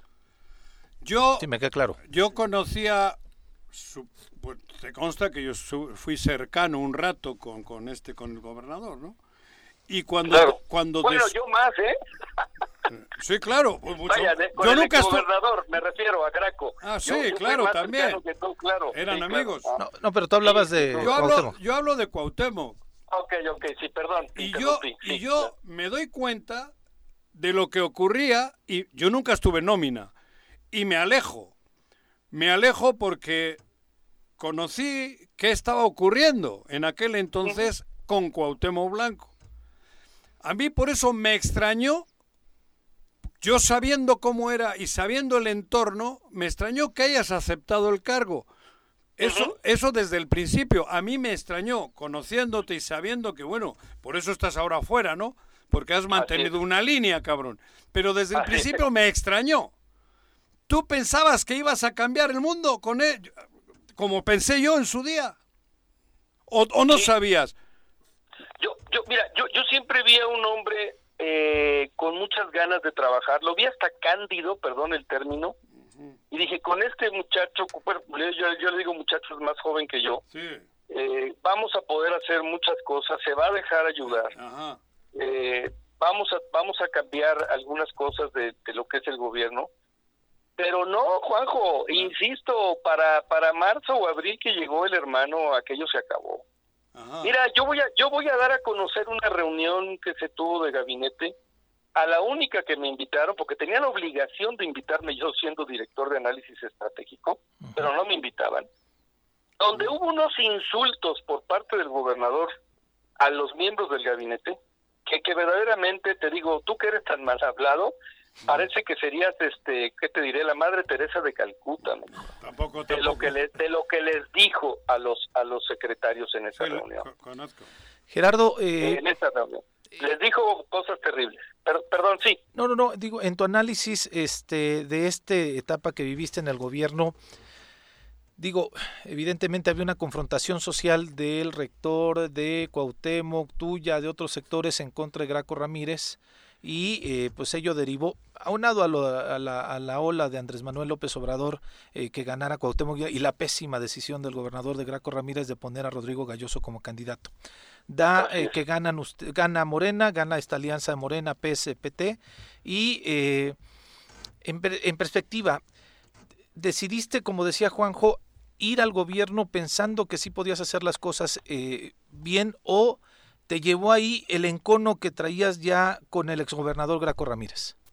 No, fíjate que, y de verdad lo digo, no, no soy un hombre de rencores, aunque sí hubo muchos agravios de parte de, Graco a mi persona y míos hacia Graco, hay que reconocerlo como tal. Pues yo sí pensaba que podían, eh, que podían enderezarse las cosas y, y llevar ante los tribunales a gente que bajo mi óptica le había hecho tantísimo daño al Estado de Morelos en el asunto de la corrupción. Porque yo tengo que reconocer aquí, fíjate bien, que Graco tuvo muchas cosas malas, pero también debo de reconocer que Graco hacía política. Y, y, y este hombre no hace política porque no entiende la política, no sabe lo que es la política, ¿no? Entonces, bueno, yo fui ahí con la idea sí de cambiar las cosas. Mi dirección de general de análisis estratégico conformó un plan estatal de desarrollo al campo que alguna vez se los presentaré, Estuve en su momento con Ramírez Cuellar en México pidiéndole el apoyo, más de 2.500 millones de pesos para generar apoyos al campo en Morelos. Y, bueno, fue una cosa verdaderamente maravillosa. Hubo más de 24 reuniones con campesinos, con gente de, de, lo que es la distribución y demás de productos agrícolas. En fin, hubo muchas cosas que se pudieron haber hecho. Te hago, te hago otra pero desgraciadamente me cortaron las alas. En, en ese sentido te pregunto, no te sientes utilizado? Es decir, que cuando tú estabas haciendo un trabajo de investigación, presentando denuncias, haciendo eh, pues lo que, lo que en tu perspectiva estaba eh, correcto hacer, eh, desviabas la atención hacia los que se fueron y de ahí se generaba que no prestáramos atención a lo que estaba ocurriendo? Sí, puede ser, puede ser, aunque déjame decirte, yo, yo, yo empecé a recibir información Tal vez la gente pensando en que Gerardo Becerra seguía en la lucha social contra la corrupción en forma abierta, yo seguía recibiendo información como tal.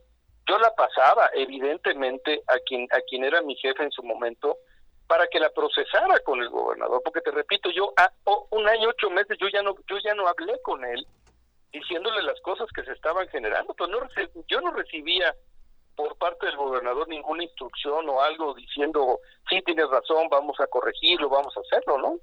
Simplemente haz de cuenta que yo ya no existía como tal. Por eso, mi interés, de verdad, ojalá algún día inviten a Roberto Coranges, de establecer y, generar el, sistema estatal anticorrupción de Morelos. Ahí era el momento, pero pues a alguien no le gustó y pues no se constituyó, o lo que está constituido es verdaderamente de vergüenza, ¿no? ¿Te imaginaste alguna vez ver tanta corrupción? Sí, no, obviamente no. A ver, yo vi mucha corrupción en el gobierno de Graco, pero no tenía yo las, eh, ah, fíjate, no tenía yo la información que tengo en este momento eh, eh, del gobierno de, de Cuauhtémoc Blanco. Ajá, por eso.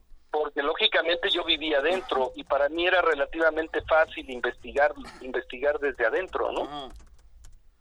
Entonces, eh, sí, e, es, es, una, es una cantidad inmensa de corrupción la que, la que tiene Cuauhtémoc Blanco en su gobierno. Muchísima. ¿eh? has mencionado en primer lugar el DIF, un lugar que diríamos sagrado, noble. Ahí hay, ahí hay corrupción. Sí, por supuesto que lo hay. Tiene que ver mucho con la compra de desayunos escolares. Claro que sí. Y déjame decirte, está denunciado ya. Yo no señalo a nadie, Juanjo, que quede claro, ¿eh? Yo no señalo a nadie. Simplemente digo, ¿sabes qué? Aquí la compra de estos asuntos estuvo mal y tiene un sobreprecio por encima de lo que marca el mercado. Oye, Gerardo... Ya será la, ya será la Fiscalía Anticorrupción la que tenga que llamar a cuentas a quien se encargó de esto. Bueno, ¿qué te puedo decir? Todo lo que tiene que ver con la DGPAC, esta Dirección General de Adquisiciones, este que antes que en la época de Graco creo que le llamaban UPAC, que por cierto preside ahora un exfutbolista también. Bueno, esa, esa, esa, esa dirección general va a tener que dar muchas, explicaciones a los morelenses, Juanjo. Muchas, muchas, muchísimas. Gerardo. Porque hay contratos muy graves ahí. Gerardo, en, en, yo creo que ojalá podamos tener la oportunidad de platicar contigo más a detalle en, en otra oportunidad, desde luego cuando tú gustes también, pero en, el, en el, eh, las declaraciones que das a este medio eh, internacional, dices, el asesinato de este supuesto narco, hablas del RAI, pudo haber sido planeado porque estaba generando mucho ruido en la administración estatal. Sí, sí, por supuesto. O sea, eh, cuando existe el, un, un, magnicidio, perdóname, no sé si sería el término, bueno, este magnicidio tan, e, este asesinato tan terrible que hay de médicos y, de, y las esposas de los médicos y, de muchachitos y de niños en esa en ese lugar. Estamos hablando de los estanques no sí. Estás en Cuautla claro. Estás hablando de que llegó un comando a matar a estos señores porque seguramente este señor el Ray les estaba pisando los callos. O sea estaba generando una una situación adversa en contra de ellos no a eso a eso a eso me refiero no el, asunto ya ahorita se nos hace menor, pero fue un asunto gravísimo, tan grave que hubo inclusive movilizaciones de médicos en Cuautla. Así es. La foto esta que acaba de salir y el artículo creo que es muy preocupante, mi querido amigo. Para terminar. ¿El de, el de Mauleón, dices? Sí, sí, el de Mauleón y el del Sol de, México, Sol de México y todo esto, digo, las fotos. Ah, bueno, a, a ver, yo, yo creo que esto es terrible y déjame remontarme otra vez al pasado. Nosotros, y en aquella época Graco y yo andábamos juntos en la lucha social, generamos de alguna manera las condiciones para que el general Carrillo Lea se fuera cuando agarraron al Moles, aquel aquel este señor, bueno, eh, bueno, más bien tirando el cadáver del Moles allá en Iguala, ¿Sí? por este señor de apellido eh, Martínez Salgado, ¿no? que era comandante de la, de la policía eh, judicial. Eso bastó para que finalmente la lucha social se coronara y el presidente Cedillo tomara la decisión de remover al, al, gobernador Carrillo Luego vino posteriormente el asunto de Sergio Estrada, donde también nos manifestamos. Recordemos que a mí Sergio Estrada me metió a la cárcel, Juanjo. Yo estuve preso 18 horas, porque me confronté también con, con, Sergio, con Sergio Estrada y en su momento con mi tocayo Eduardo Becerra, ¿no? Y finalmente, bueno, hubo inclusive un... Tú en lugar de canoso deberías de estar calvo ya, cabrón, con tanta chingadera. bueno, y, y, y, finalmente pedimos la salida de, Sergio Estrada y luego vino el asunto. Marco Adame fue un caballero de la política, creo que fue un hombre bastante bueno para el Estado, pulcro, pulcro ¿no? por supuesto. Y luego llegó Graco, ¿no? Y cuando a mí no me gustaron las cuestiones de Graco, yo, a ver, yo, yo salí a la calle por el asunto de la inseguridad en contra de Graco, ¿no? La primera marcha fue en contra de la, cuestión de la inseguridad, pero luego vino la cuestión de la corrupción, ¿no? Y pedimos la salida de Graco Ramírez, ¿no? Inclusive Graco reculó, te recordarás que Graco decía que a los 180 días o no sé qué... 18 meses. Iba, a someter, ¿no? A, a, a, una revocación de mandato, ¿no? Ah, no, no, a los, sí, a los, sí, a los dos años.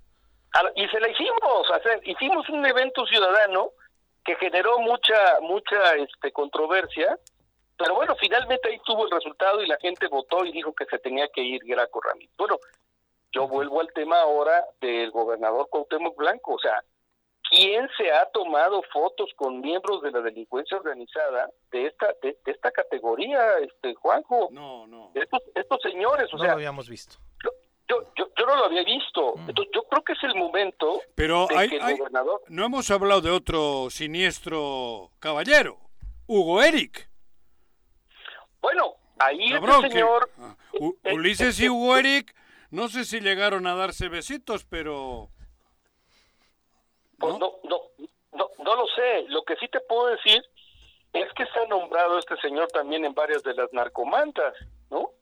En esta, en esta forma de comunicación que tienen esos grupos criminales, que bueno, ya se ha dado como una especie de clásicos, ¿no? De cómo se dice y se contestan. Bueno, pues en estas famosas narcomantas también hablan de este personaje, ¿no? Ya, ya hay mucho que hablar, Gerardo, ¿no? Al, al, respecto. No, a, ver, muchísimo. Yo creo que esto no, eso no va a terminar aquí, pero yo insisto, y, y lo digo con muchísimo respeto, porque lo he dicho y lo reitero, yo no voy a pedirle a nadie que salga a las calles, no, de verdad que no. Yo creo que las instituciones tienen que actuar, es el momento que las fiscalías tengan que hacer lo propio, el propio Congreso del Estado, si cree que hay pruebas suficientes, tiene que someter a este hombre a un juicio político, ¿no? Finalmente también hay que decirlo, la federación, ahora tenemos un secretario de gobernación, que es este señor Adán Augusto López, que es un secretario de gobernación de de veras, ¿eh? Pues, bueno, él tendrá que actuar y tendrá que tendrá que mandar llamar a quien tenga que mandar llamar y poner orden aquí porque no podemos seguir de esta manera. O sea, más allá del afecto que le tenga el presidente a, a Cuauhtémoc, porque nadie niega que es un es un eh, baluarte, digamos, del deporte en este en este país. Pues más allá de los afectos y demás, a Morelos lo tiene verdaderamente en un estado de desastre, ¿no? Y eso es lo que lamentamos todos. Gerardo, te apreciamos mucho que se que hayamos tenido comunicación contigo. Insisto, creo que hay materia para poder tener un enlace después, eh, también para poder abordar otros temas. Pero por lo pronto, eh, te agradecemos mucho el que hayas estado con nosotros el día de hoy. Con mucho gusto también a todos. Buen día a todos. Que tengas muy buen día. Pues bueno, vamos a hacer una pausa o de una vez entramos. Vamos al alcalde. Al alcalde. Ah, sí, claro. Ahora sí. Muchas gracias. Y no vamos a tener eh, eh, cortes ni nada, cabrón. nos vamos directito. conmigo los cuatro mil patrocinadores, que, tenemos. La hostia. Rafa, ¿cómo estás? Alcalde de Huitzilac. Muy, muy bien, muchas gracias. Muchas gracias por la invitación y estar aquí con todos ustedes y saludo con mucho cariño a toda la audiencia de, del Choro Matutino. Tenemos una complicación en el municipio de Huitzilac. Que vivo yo, güey. ¿Mandé? Que vivo yo. ¿Dónde vives tú, además? ah, no. ah, no, aparte. no, pues aquí estamos. Muchas gracias por la invitación. ¿Las cosas cómo van? ¿Siguen igual, entrampadas entre esta solicitud que hicieron los regidores a través de un documento? este ¿Ya hay diálogo? ¿Cómo van las cosas? No ha habido, bueno, los regidores no me han buscado, directamente tienen mi teléfono. Eh, nosotros desde un inicio siempre hemos sido abiertos al diálogo, desde antes de la toma de protesta se estuvo platicando con ellos, pero justamente el día 3 que eh, lunes me llega con un pliego petitorio en el cual... ¿Es real ese pliego petitorio? Ah, amigo, por supuesto. No, sí, claro que es real. Por lo extraño del pliego. Es real Tan es real que ellos ya lo comentaron en una entrevista. Sí, sí, se lo entregamos al alcalde, ¿no? ¿El que eh, leíste tú? Sí, sí, sí, que lo tenemos acá. Sueldos, sí. esas peticiones de, direcciones y ya con el nombre es de la persona que Es real. Eh, si no, pues obviamente incurriría en un delito y no puedo falsificar ninguna firma, ¿no? y nunca lo haría. Pero yo te digo, ¿dónde la hacen? No. Al rato, cerca del Zócalo. Pero bueno, están las pruebas. Ellos aceptaron que sí me lo entregaron, ¿no? Hay, hay unas entrevistas que ellos ya lo argumentaron que sí, sí lo entregaron, donde también argumentan que, es para, todo, para toda la presidencia. Digo, bueno, en un municipio donde no se recaudan más de 3 millones de pesos al año en, recursos propios de, impuestos, se recargan al año, efectivamente, y ellos pues en todo su pliego son más de 10, hicimos la suma, son más de 10 millones de pesos. Entonces, entre sus salarios, entre sus salarios los más, funcionarios sus plazas, ¿no? Entonces, eh, la verdad es que como les comentaba, estuvimos platicando con ellos desde mucho antes. Siempre, de mi parte, siempre hubo armonía y hubo apertura, porque como lo dije, para mí se acabaron los colores. Entonces, ¿Tú, ganas con el PRI, PRD o solamente con el PRI? Eh, fui, fuimos, en coalición. Ajá. Del PRD sacamos nada más 170 votos, pero ganamos con 800 votos. Con más de 800 votos. Este, ¿Y los, los demás que integran tu cabildo, quiénes son? ¿Son de qué fuerzas políticas? el Partido Verde, de Nueva Alianza y del MAS. Lo, pregunto en el sentido de que, Rafa, el, en este municipio que son solamente tres regidores, el la síndico y este el presidente municipal, en esta bueno, esta legislación que en el para, para el reparto de las regidurías coloca a los presidentes municipales con una este, camisa de, de fuerza y no les genera gobernabilidad. Eh, bueno, eh, tenemos que convocar a Cabildo, se quedó abierto, ¿no? Inclusive los presidentes municipales hemos recibido mucho apoyo. Aquí traigo conmigo un comunicado a la ciudadanía de todo el estado, donde ya me este, mandaron, fue mi amigo Sergio Mar Libera de Totolapan, Juan Ángel Flores, Sergio Guillermo. Solidarios. solidarizándose con el tema. Paco León Niveles de Miacatlán, David de Mesa de Tepoztlán, repito, Juan Ángel Flores de Bustamante, Almadelia, eh, de Cuautla, mi amigo Rodrigo Arredondo, y he recibido mensajes de, de, apoyo, y, solidarizándose con el tema, ¿no? Porque la verdad es que... Eh, A ver, ¿tú cuánto, qué sueldo tienes tú? Mira, el, alcalde, el, sueldo, ¿cuál vas a tener el, sueldo no lo hemos designado. Ah. El, el, el, presidente Ulises. Ulises Pardo, el de la administración, de la administración pasada, tenía un sueldo aproximado de 75 mil pesos. Nosotros en su mayoría eh, lo, lo, platicamos con el equipo de trabajo por la situación que atraviesa el municipio. Eh, eh, hicimos más o menos un cálculo para poder avanzar en tema de obra y resolver los temas.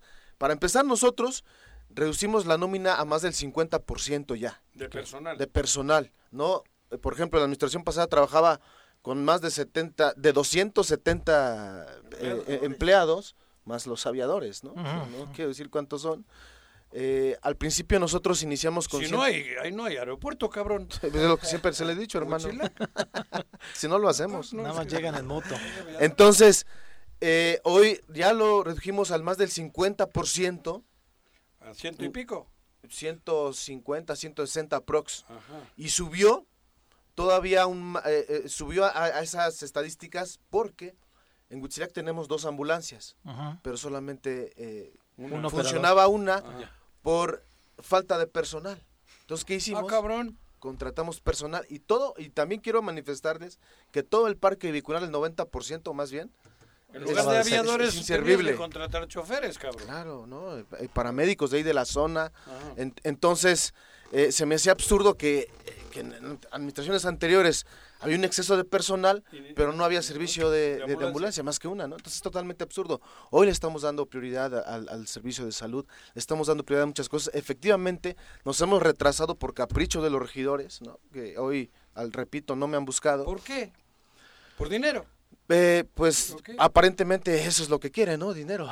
Cuando en sus discursos dijeron otra cosa. No. hay forma de dialogar con ellos. Sí, claro, yo no tengo ningún problema. Digo, aquí la idea, y quiero... Y quiero... Ese pliego que petitorio, esa madre que te presentaron, eso es una ofensa. Claro. Creo que ante eso los regidores deberían de, de cambiar de actitud, cabrón. Así es. Yo no sé ni quiénes son. Sus dirigencias. Pero leer, el, leer ese escrito da diarrea, cabrón. Sabiendo cómo es Huichilá. Yo conozco Huichilá, cabrón. Alcalde, ¿tomaste protesta qué día? El día 30 de diciembre. Okay. ¿Tuviste tu primer cabildo? El día 3, el lunes. Que no ha terminado. No, no ha terminado. ¿No has podido nombrar tesorero? ¿No has podido nombrar secretario del ayuntamiento? Inclusive se alcanzó a nombrar en, en, el, en el orden del día, en los primeros, había como 17, como 19 puntos del orden del día, pero los, los regidores no sabían, eh, empezamos a leer el, el, el, orden del día y pensaban que eso ya se iba a aprobar. Y digo, a ver, no, es el orden del día y cada punto se va a discutir. No avanzamos más que aproximadamente al punto 5, punto 6, se nombró secretario y regidor.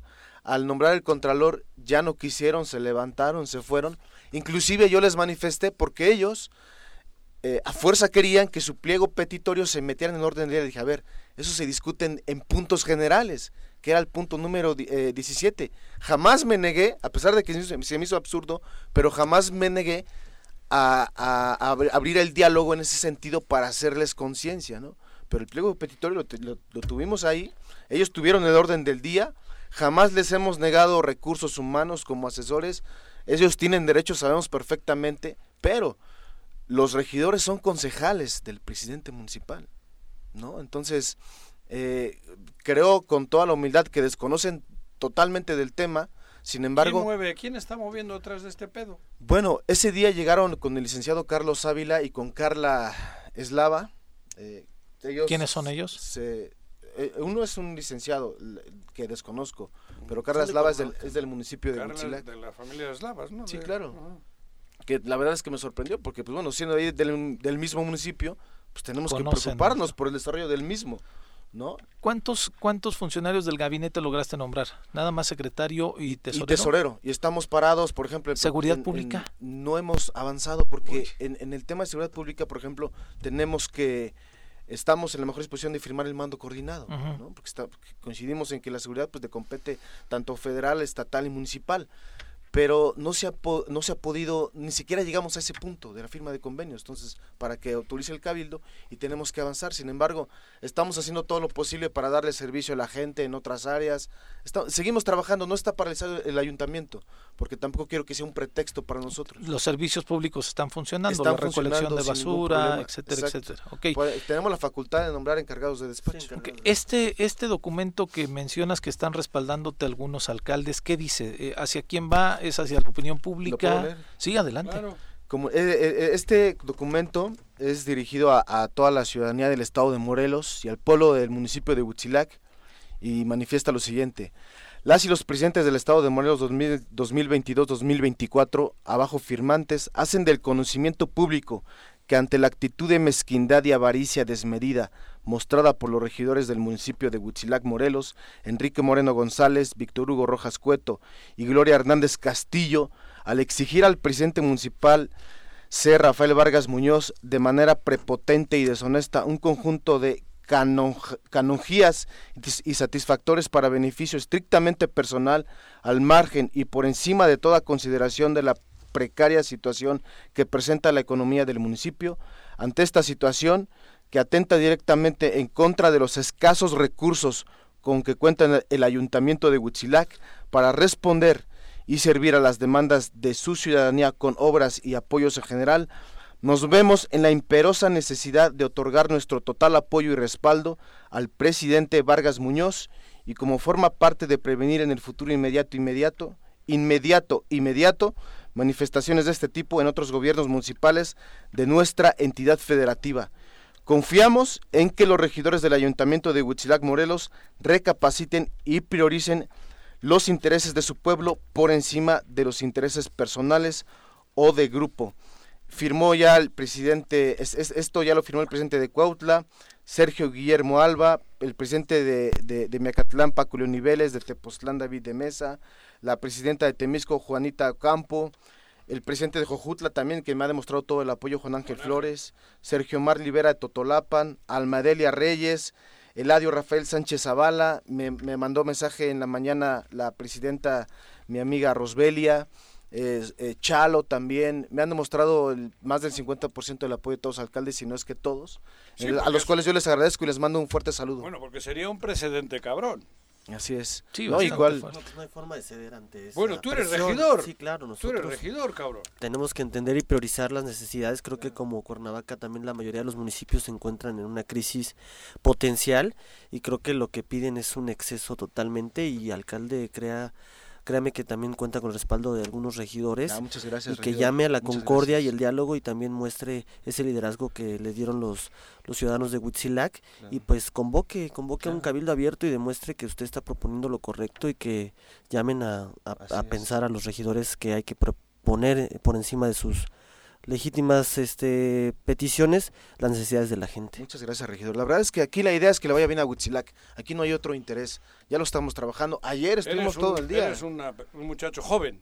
Pues digo, digo la, verdad. Y creo que vienen camadas nuevas para Morelos. Aquí estáis dos. Claro.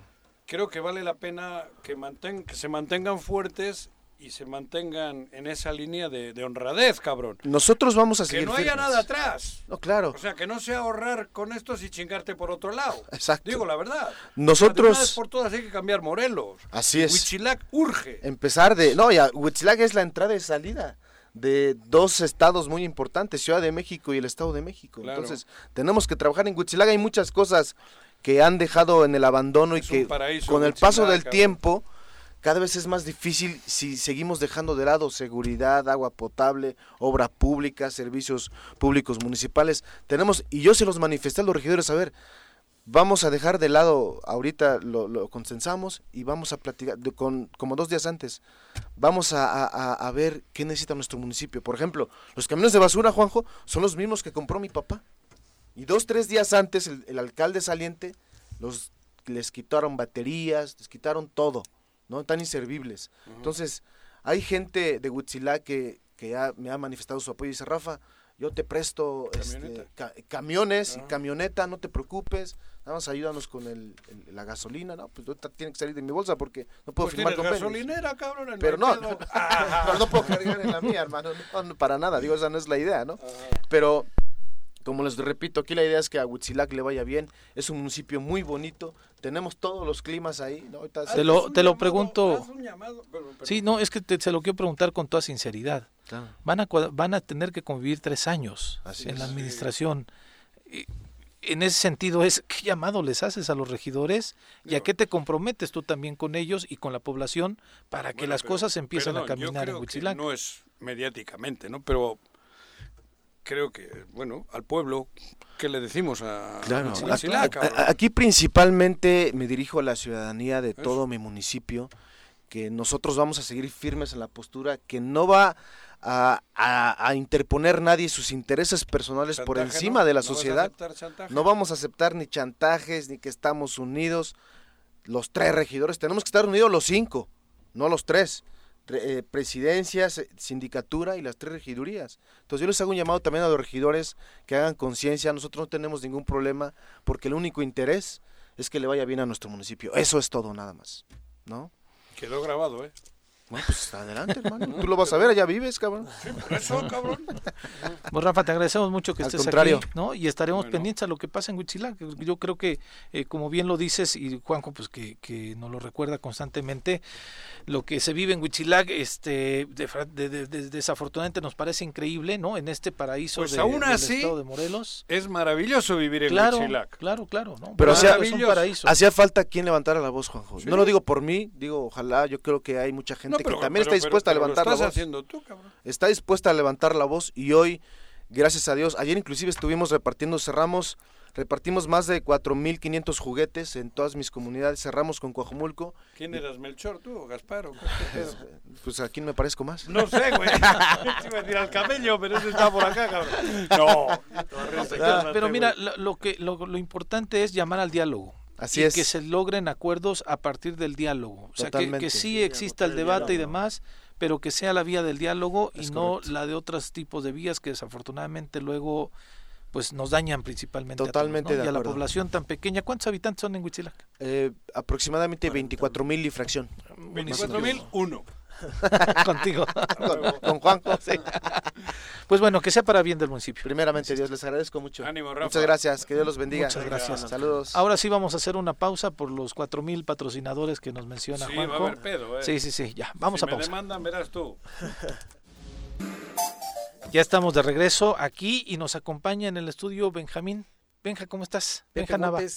Juanjo, muy buenos días. ¿Qué onda, Benja? Pues poniéndonos de malas, con tanta mala noticia, ah, pero también oh. con mucha resolución oh. para salir adelante. Entonces, Vamos mi propuesta en este día, este viernes, Ajá. es no evadirnos, uh -huh. sino hacer un, una pausa de descanso existencial Ajá. a través de una de las mejores literaturas y de la poética que existe en México, con esta antología de Ramón López Velarde, a quien si me permiten. Ramón López Velarde. Ramón López Velarde, el joven abuelo de la poesía mexicana. Poeta, poeta. ¿no? Sí, Velarde. Sí, es este.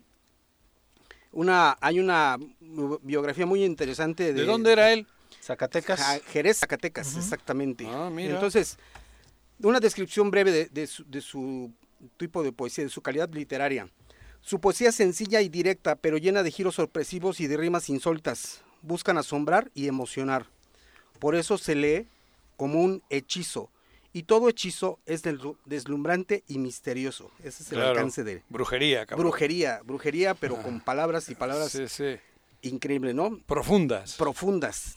Durante 100 años, la leyenda de López Velarde, el joven muerto poeta, moderno y antemoderno, católico y maderista, Ajá. provinciano y bodeleriano, es decir, de la influencia de los poetas malditos de, Ajá. de- de- en París en el siglo XIX, transición siglo, XX, siglo XIX, siglo XX, Ajá. tímido, ortodoxo y herético, tímido y audaz, vitalista y fúnebre, íntimo y mexicanista, ha sobrevivido por la rara calidad de su literatura y por el favor de generaciones de lectores y poetas. Esta invitación a, a- a leer a López Velarde surge porque este ejemplar precisamente que tengo en mis manos ¿En qué año vivió? ¿En qué época vivió? En lo- del- murió, eh, nació 1920. en 1988 y murió en No, 1800.1921. A los 1888, Eso, perdón, 1800, corrijo, ajá. gracias. 1888, 1921, Mu- fallece. 33 años. A Poeta la- de la revolución.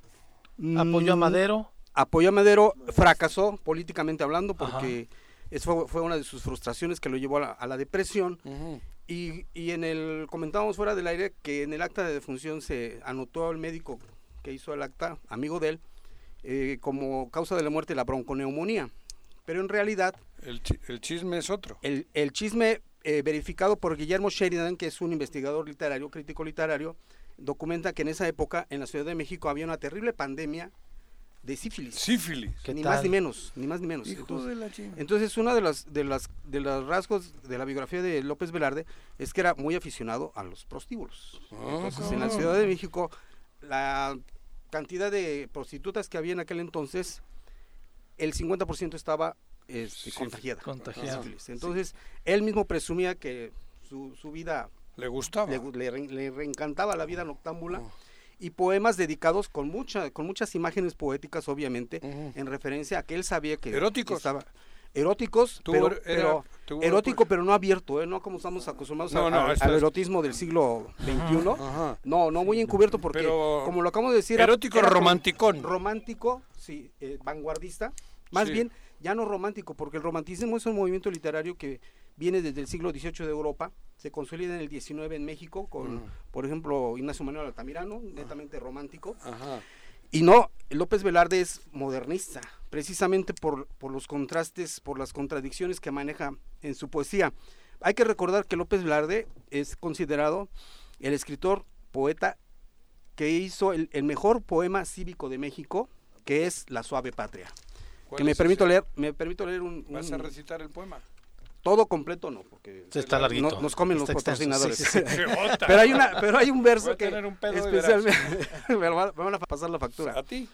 Patria, tu superficie es el maíz, tus minas el palacio del rey de oros, y tu cielo las garzas en desliz y el relámpago verde de los loros. Entonces, esa imagen, yo en las tardes que estamos trabajando ahí en el centro, pasan las bandas Sí, de, de sí, loros sí, y sí. precisamente son relámpagos verdes. Entonces, Ajá. todo el poema es extenso, tiene un proemio que es una especie de prólogo, tiene intermedio dedicado al joven abuelo, de su joven abuelo, este Cuauhtémoc, dice, joven abuelo, escúchame lo arte, único. Mira. Y culmina con una, un final que se llama segundo acto, dedicado también a, a la suave patria, tú vales por el río de las virtudes de tu mujerío. Tus hijas atraviesan como hadas o destilando un invisible alcohol, vestidas con las redes de, un, de tu sol, cruzan como botellas alambradas. Entonces, las imágenes poéticas son, digo, insisto, contrastaste, así como lo, lo, referimos. Entonces, este libro, insisto, este... ¿Cuántos libros tiene este señor? Más que libros, Juanjo, tiene una producción muy breve, muy breve, realmente muy breve. Este, esta antología es muy valiosa porque tiene lo mejor de su poesía. Pero es una recopilación de... Es una recopilación de Marco Antonio Campos, que es un crítico literario, también, este, eh, también escritor y poeta de México. Y este tomo lo debemos a que... Ese es de bolsillo, ¿eh? El 12 de noviembre de cada año se celebra en todo el país el Día Nacional del Libro, que es el, que es el aniversario del nacimiento de Sor Juana Inés de la Cruz, que es un esfuerzo de una Asociación Nacional de, de Editores de México, porque desde 1980, es decir, desde hace 41 años, este es el tomo 41, ah, lo adquirí, eh, me lo regalaron comprando buena cantidad de libros en la Ciudad de México, ah, te lo obsequian, dice este es porque el porque además el, el en la compra de, cierto volumen te regalan esta no en la compra X volumen ah con lo que te, sea. te, regalan este ah, son ejemplares que son 41 ya hay de una toda una serie. Es una colección bien interesante muy noble ¿te gusta la poesía a ti? no sí me encanta. ¿Ah, sí sí sí, sí me, encanta la poesía. de tus favoritos este José, ese José Emilio Pacheco, de los actuales. Ya fallecido también, pero pero este, de conocerlo, este, entrevistarlo. Y, ¿Este te gusta? O sea, no, este es, es digamos, el clásico obligado. Antonomasia obligado, sí, porque es la poesía clásica modernista. Y con 33 años murió. Él, ¿eh? Con 33 años, toda una tragedia. ¿Él formó parte del grupo este que le llaman los contemporáneos? No, los contemporáneos es un poco más ya este por revolucionarios. Más para acá, ¿no? Sí, son por acá. Sería interesante comentar, Enrique, este, Jaime Torres Bodet, este José Vasconcelos, son contemporáneos y de los contemporáneos y después de los contemporáneos, ¿no? No, no, eh, López Velarde es... Villaurrutia. Este, Villaurrutia es, es contemporáneo. Sí, es de los contemporáneos. Es, contemporáneo. Entonces, este, no, prácticamente eh, López Velarde cruzó la cruzó el pantano y lo dejó peor. en el aspecto, en el aspecto erótico, pero en el aspecto literario poético, increíble, ¿no? Entonces, eh, también estamos recordando porque el pasado 19 de junio del, del 21, 2021, se cumplieron los 100 años de la muerte de, la trágica muerte de Ramón López Velarde. En esas circunstancias que digo, Guillermo Sheridan lo documenta, dice, era una pandemia de sífilis en la Ciudad de México y seguramente eh, López Velarde murió por esa causa. Estudió leyes. ¿O estoy equivocado? Sí, sí, estudió leyes. Por eso es que incursionó en la, en la, política, en la época de Madero. Pero cuando es la escena trágica, él la vive en la Ciudad de México y pues todo lo que era el grupo maderista borrado del mapa por Victoriano Huerta, ¿no? Que eso fue el, cuartelazo que dio Victoriano Huerta. Y entonces cayó en una depresión. Además, él nunca realizó su amor erótico por Fuensanta. Es el seudónimo de una una familiar lejana de él en Zacatecas, en Jerez, de la que estuvo enamorado y de la que nunca se realizó prima? ese amor, una prima lejana, no, no cercana. No cercana. ¿Con Madero por la prensa fracasan o, por la guerra que hubo mediática contra Madero? No, no, fracasa porque tuvo aspiraciones políticas. Él quería un mm, cargo. O sea, en el grupo este, de político de, Madero. De, Madero, sí. Ahora sí que ah, fue políticamente incorrecto. No se, no salió con los, con los ganadores, que bueno, también por convicción eh, cívica, ¿no? ciudadana y, este, política. Pues es que esta es la, esa es la, la aportación, la, la el libro lo conseguimos en cualquier Sí, se puede conseguir porque incluso los, amantes de la poesía los lo recomiendas ampliamente. Claro que sí, totalmente. Sí, es un descanso existencial, insisto. Es raro que con 33 ¿eh? años haya tenido tanta era sido escritor, se lo pasaba escribiendo, además de echarse sus tragos en, las cantinas y en las pulquerías. los traguitos siempre son motivadores. era el, es el alimento espiritual de los Benja, muchas gracias. Al contrario, Pepe, este, Juanjo, muchas gracias. Estamos gracias. gracias. Muchas gracias. Pues tenemos... El cambio estuvo rico en el programa. Y yo creo que todavía tenemos otro cambio este que nos va a hacer bien. Tenemos al profesor Manuel Sánchez del Colegio Cuernavaca. Eh, profesor, muy buenos días, ¿cómo te va? Hola, ¿qué tal? Buenos días. Aquí ya este, retomando las actividades en el colegio con nuestros alumnos. ¿Están ah, eh, regresando a las clases al 100% o están este, de manera híbrida? Nosotros decidimos implementar un primer filtro esta semana, todos estamos trabajando 100% en línea y ya la siguiente semana empezamos de manera híbrida. ¿Qué, qué cubre el, el, el colegio Cuernavaca? ¿Desde el kinder hasta qué o cómo? Perdón, creo que ya han hablado de eso, pero yo no he estado en el programa. ¿Qué, qué, ¿qué comprende el colegio? Nuestra primera etapa es el preescolar, que es el kinder. Ahí el kinder es este 100% bilingüe el primer año para eh, hacer la inmersión en el en esta segunda lengua. En la primaria es bi es bilingüe, que son los seis años, y la secundaria podemos decir que es multicultural porque agregamos el lenguaje de francés. Llevan obviamente español, inglés y francés. Ah, y ahí concluimos nuestro colegio Cuernavaca, el kinder, primaria y secundaria. Bueno, una de las características del Colegio Cuernavaca no es solamente trabajar a partir de la del aprendizaje de cotidiano de libros, estudiar historia y demás, sino también trabajan desde la parte humanista de la formación de los niños y las niñas. En este sentido, eh, estamos pudiendo hablar del autocuidado, cómo ayudar como padre de familia para que eh, mi hijo pueda tener eh, o poder comprender lo que es el autocuidado, maestro. Sí, algo muy importante para nosotros es tener presente que nuestros alumnos son personas. Y a partir de este principio vamos dirigiendo todo nuestro plan de estudio, nuestro programa académico. Y justamente en estos tiempos, ¿verdad?, que estamos viviendo, un área muy importante es fortalecer el autocuidado, que nuestros alumnos tengan una identidad plena.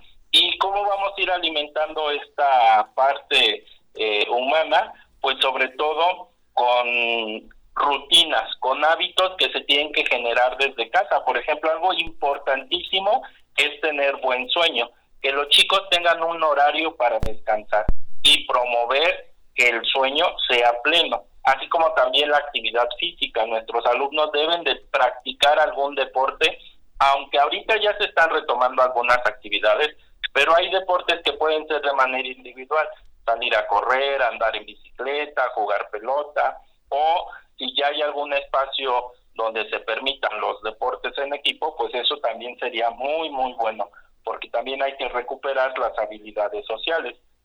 Y pues también está el tema de la expresión de las emociones. Nuestros alumnos, con todo este confinamiento que hemos tenido, nos hemos cerrado, bueno, no solo los alumnos, todas las personas. Y ya la manera de expresarnos se está limitando a una pantalla, a un lenguaje escrito que es sin emociones, ¿no? Entonces eso es algo también muy importante, trabajar en los chicos el manejo de las emociones, que expresen su sentir. Vaya, y en este sentido, ustedes tienen un departamento de pedagogía, psicopedagogía, perdón, en donde realizan actividades dentro del colegio para ayudar no solamente a los alumnos, sino también a los padres de familia en este proceso. Sí, aquí un factor también muy importante, así como los maestros que están súper capacitados, también tenemos un departamento de psicopedagogía con una psicóloga en este ciclo escolar, son puras mujeres, en kinder, primaria y en secundaria, quienes están atentas, observando la dinámica ya de las clases de los chicos, hacen intervenciones a través de entrevistas, aplicando algún ejercicio que nos permita detectar si el alumno necesita un acompañamiento más cercano y en el caso necesario canalizarlos para que puedan recibir la ayuda profesional. Este departamento también realiza talleres de integración ahora que vamos a regresar cuando este, las siguientes semanas de manera presencial ya tenemos diseñados nuestros eh, campamentos en una a un área abierta conseguimos unas instalaciones cercanas al colegio donde vamos a tener muchas actividades que les va a permitir a los chicos volver a integrarse a las actividades cotidianas que ya teníamos antes de pandemia. Esto lo realizan en toda su matrícula, es decir, desde los niños de, como decía Juanjo, de kinder hasta los últimos grados de escolaridad que tiene el colegio. Con primero y segundo de kinder lo hacemos dentro de las instalaciones porque son los chiquitos, ¿verdad? Requieren de mayor atención, pero ya la primaria y la secundaria, eh, con ellos sí los vamos a llevar a estas áreas abiertas, áreas verdes, y con todos estamos presentes en el departamento de psicopedagogía. Obviamente, de acuerdo a la edad y a las necesidades, vamos diseñando actividades para que los chicos puedan desarrollar todo su potencial. ¿Y en el mes de enero tienen algunas promociones con relación a la inscripción, profesor? Sí, esto es algo súper importante. Todavía si alguien ahorró su aguinaldito, ¿verdad? Aprovechen, tenemos el 40% de inscripción en eh, todo este mes de enero. Vamos a seguir teniendo este, promociones, pero lo importante para este mes es el 40% en la inscripción igual también en kinder, primaria y secundaria, recordando que son exacto, que son un colegio bilingüe y desde luego multicultural con casi 40 años de experiencia. ¿Qué les dices a tu comunidad estudiantil eh, eh, como mensaje del Colegio Cuernavaca en este 2022? Que estamos seguros que va a ser un año de grandes logros, va a ser un año muy importante porque nos vamos a volver a encontrar en el aula vamos a volver a compartir nuestra experiencia como docentes y nos vamos a seguir enriqueciendo con la calidad humana que tenemos de cada una de nuestras familias que forma parte del Colegio Cuernavaca. Los esperamos, quienes no conocen el colegio, en cualquier día, en cualquier hora nos pueden visitar y estamos ubicados en la parte norte de Cuernavaca y con mucho gusto los vamos a recibir a todos. El teléfono es el 313-3282 y el WhatsApp es el 777-418-0550. ¿Estoy en lo correcto? Así es, con mucho gusto les atendemos en estas líneas. Pues profesor Manuel Sánchez, te agradezco mucho del Colegio Cuernavaca que ya hemos tenido esta comunicación y pues vaya a invitar al auditorio a que si quiere buscar una buena opción para poder eh, llevar a sus hijos en un proceso educativo, pero también de conducción en lo emocional, eh, el Colegio Cuernavaca es una buena opción en nuestro eh, municipio de la capital. Con mucho gusto aquí los esperamos y recuerden, el Colegio Cuernavaca es tu camino al éxito. Muchas gracias, profesor. Buen año. Gracias. Gracias. Adiós. Pues Juanjo, estamos ya, lo logramos en esta semana, al menos tú y yo. Joder, cabrón. Felicidades. ¿Te ríes, regidor? Pues, falta... Gracias por venir. Falta de Viri, muy, buen trabajo, la verdad. Te agradezco mucho, Gracias. espero que se repita. Sí, claro. Esta es tu casa. Y en fin, comenzamos un debate hace rato que creo que vale la pena. Sí, Tú sabes que, y lo digo otra vez, yo soy... Eh, totalmente defensor de la 4T. Yo también. Y, hay cosas que me... A, ti más te vale, cabrón. Digo, porque eres el regidor de ahí. que, me, sacan un poco de onda, ¿no? Por eso ha habido esa plática de media hora contigo, que creo que es importante. Interesante, interesante. Este, Juanjo, sabes que yo siempre te agradezco la oportunidad. Sabes que siempre me he sentido muy libre de poder opinar aquí lo que siento y lo que pienso y también lo hago con responsabilidad en los momentos que hay que hacerlo y, y el pues, mayor de los éxitos en la regiduría porque no, creo que contar con necesita de ustedes. Y que además tienes una comisión importante. Sí sin duda tenemos ahí una tarea importante. Espero contar con ustedes hay mucho que comunicar a la sociedad y queremos estar muy muy este en comunicación con los medios con la ciudadanía en general porque necesitamos socializar y que sepan qué se está haciendo día con día porque las inercias pues del pasado pues pareciera que nos dejan avanzar, pero estamos dando con todo la lucha por Cuernavaca. Cerramos, cerramos Juanjo, Irving Sánchez, que le mandamos un saludo. El pueblo lo eligió, refiriéndose a Rafa. Llévesela con los encargados de despacho, trabaje por su pueblo, no se preocupe por el resto de los regidores. Ánimo, presidente, y cierra diciendo, si no se presentan a Cabildo los titulares, puede llamar a los suplentes. Eso pasa en el fútbol. Sí. Claro. ¿No? Quien quiera meterse. Alfredo Vergara, muchas gracias por tu comentario y desde luego a toda la gente que nos acompañó en toda esta semana y en especial en la emisión de hoy. Les agradecemos mucho la confianza. Estaremos aquí nosotros el próximo lunes. Esta me la vas a pagar, Viri. se la cobrarás doble. se la voy a cobrar. Bueno, todavía te falta una semana más, entonces tendrás que aguantar un rato. Yo por lo pronto les agradezco también infinitamente que nos hayan acompañado a Juan José, a mí y desde luego a los colaboradores. Estaremos el lunes aquí en punto de las 7 de la mañana. Que tengan un excelente fin de semana. El primero, el primero del 2022. ¡Uy! ¡Se acabó! Pues así es esto. Esta fue la revista informativa más importante del centro del país. El Choro Matutino. Por lo pronto, el Choro Matutino. A bailar y a gozar. El Choro Matutino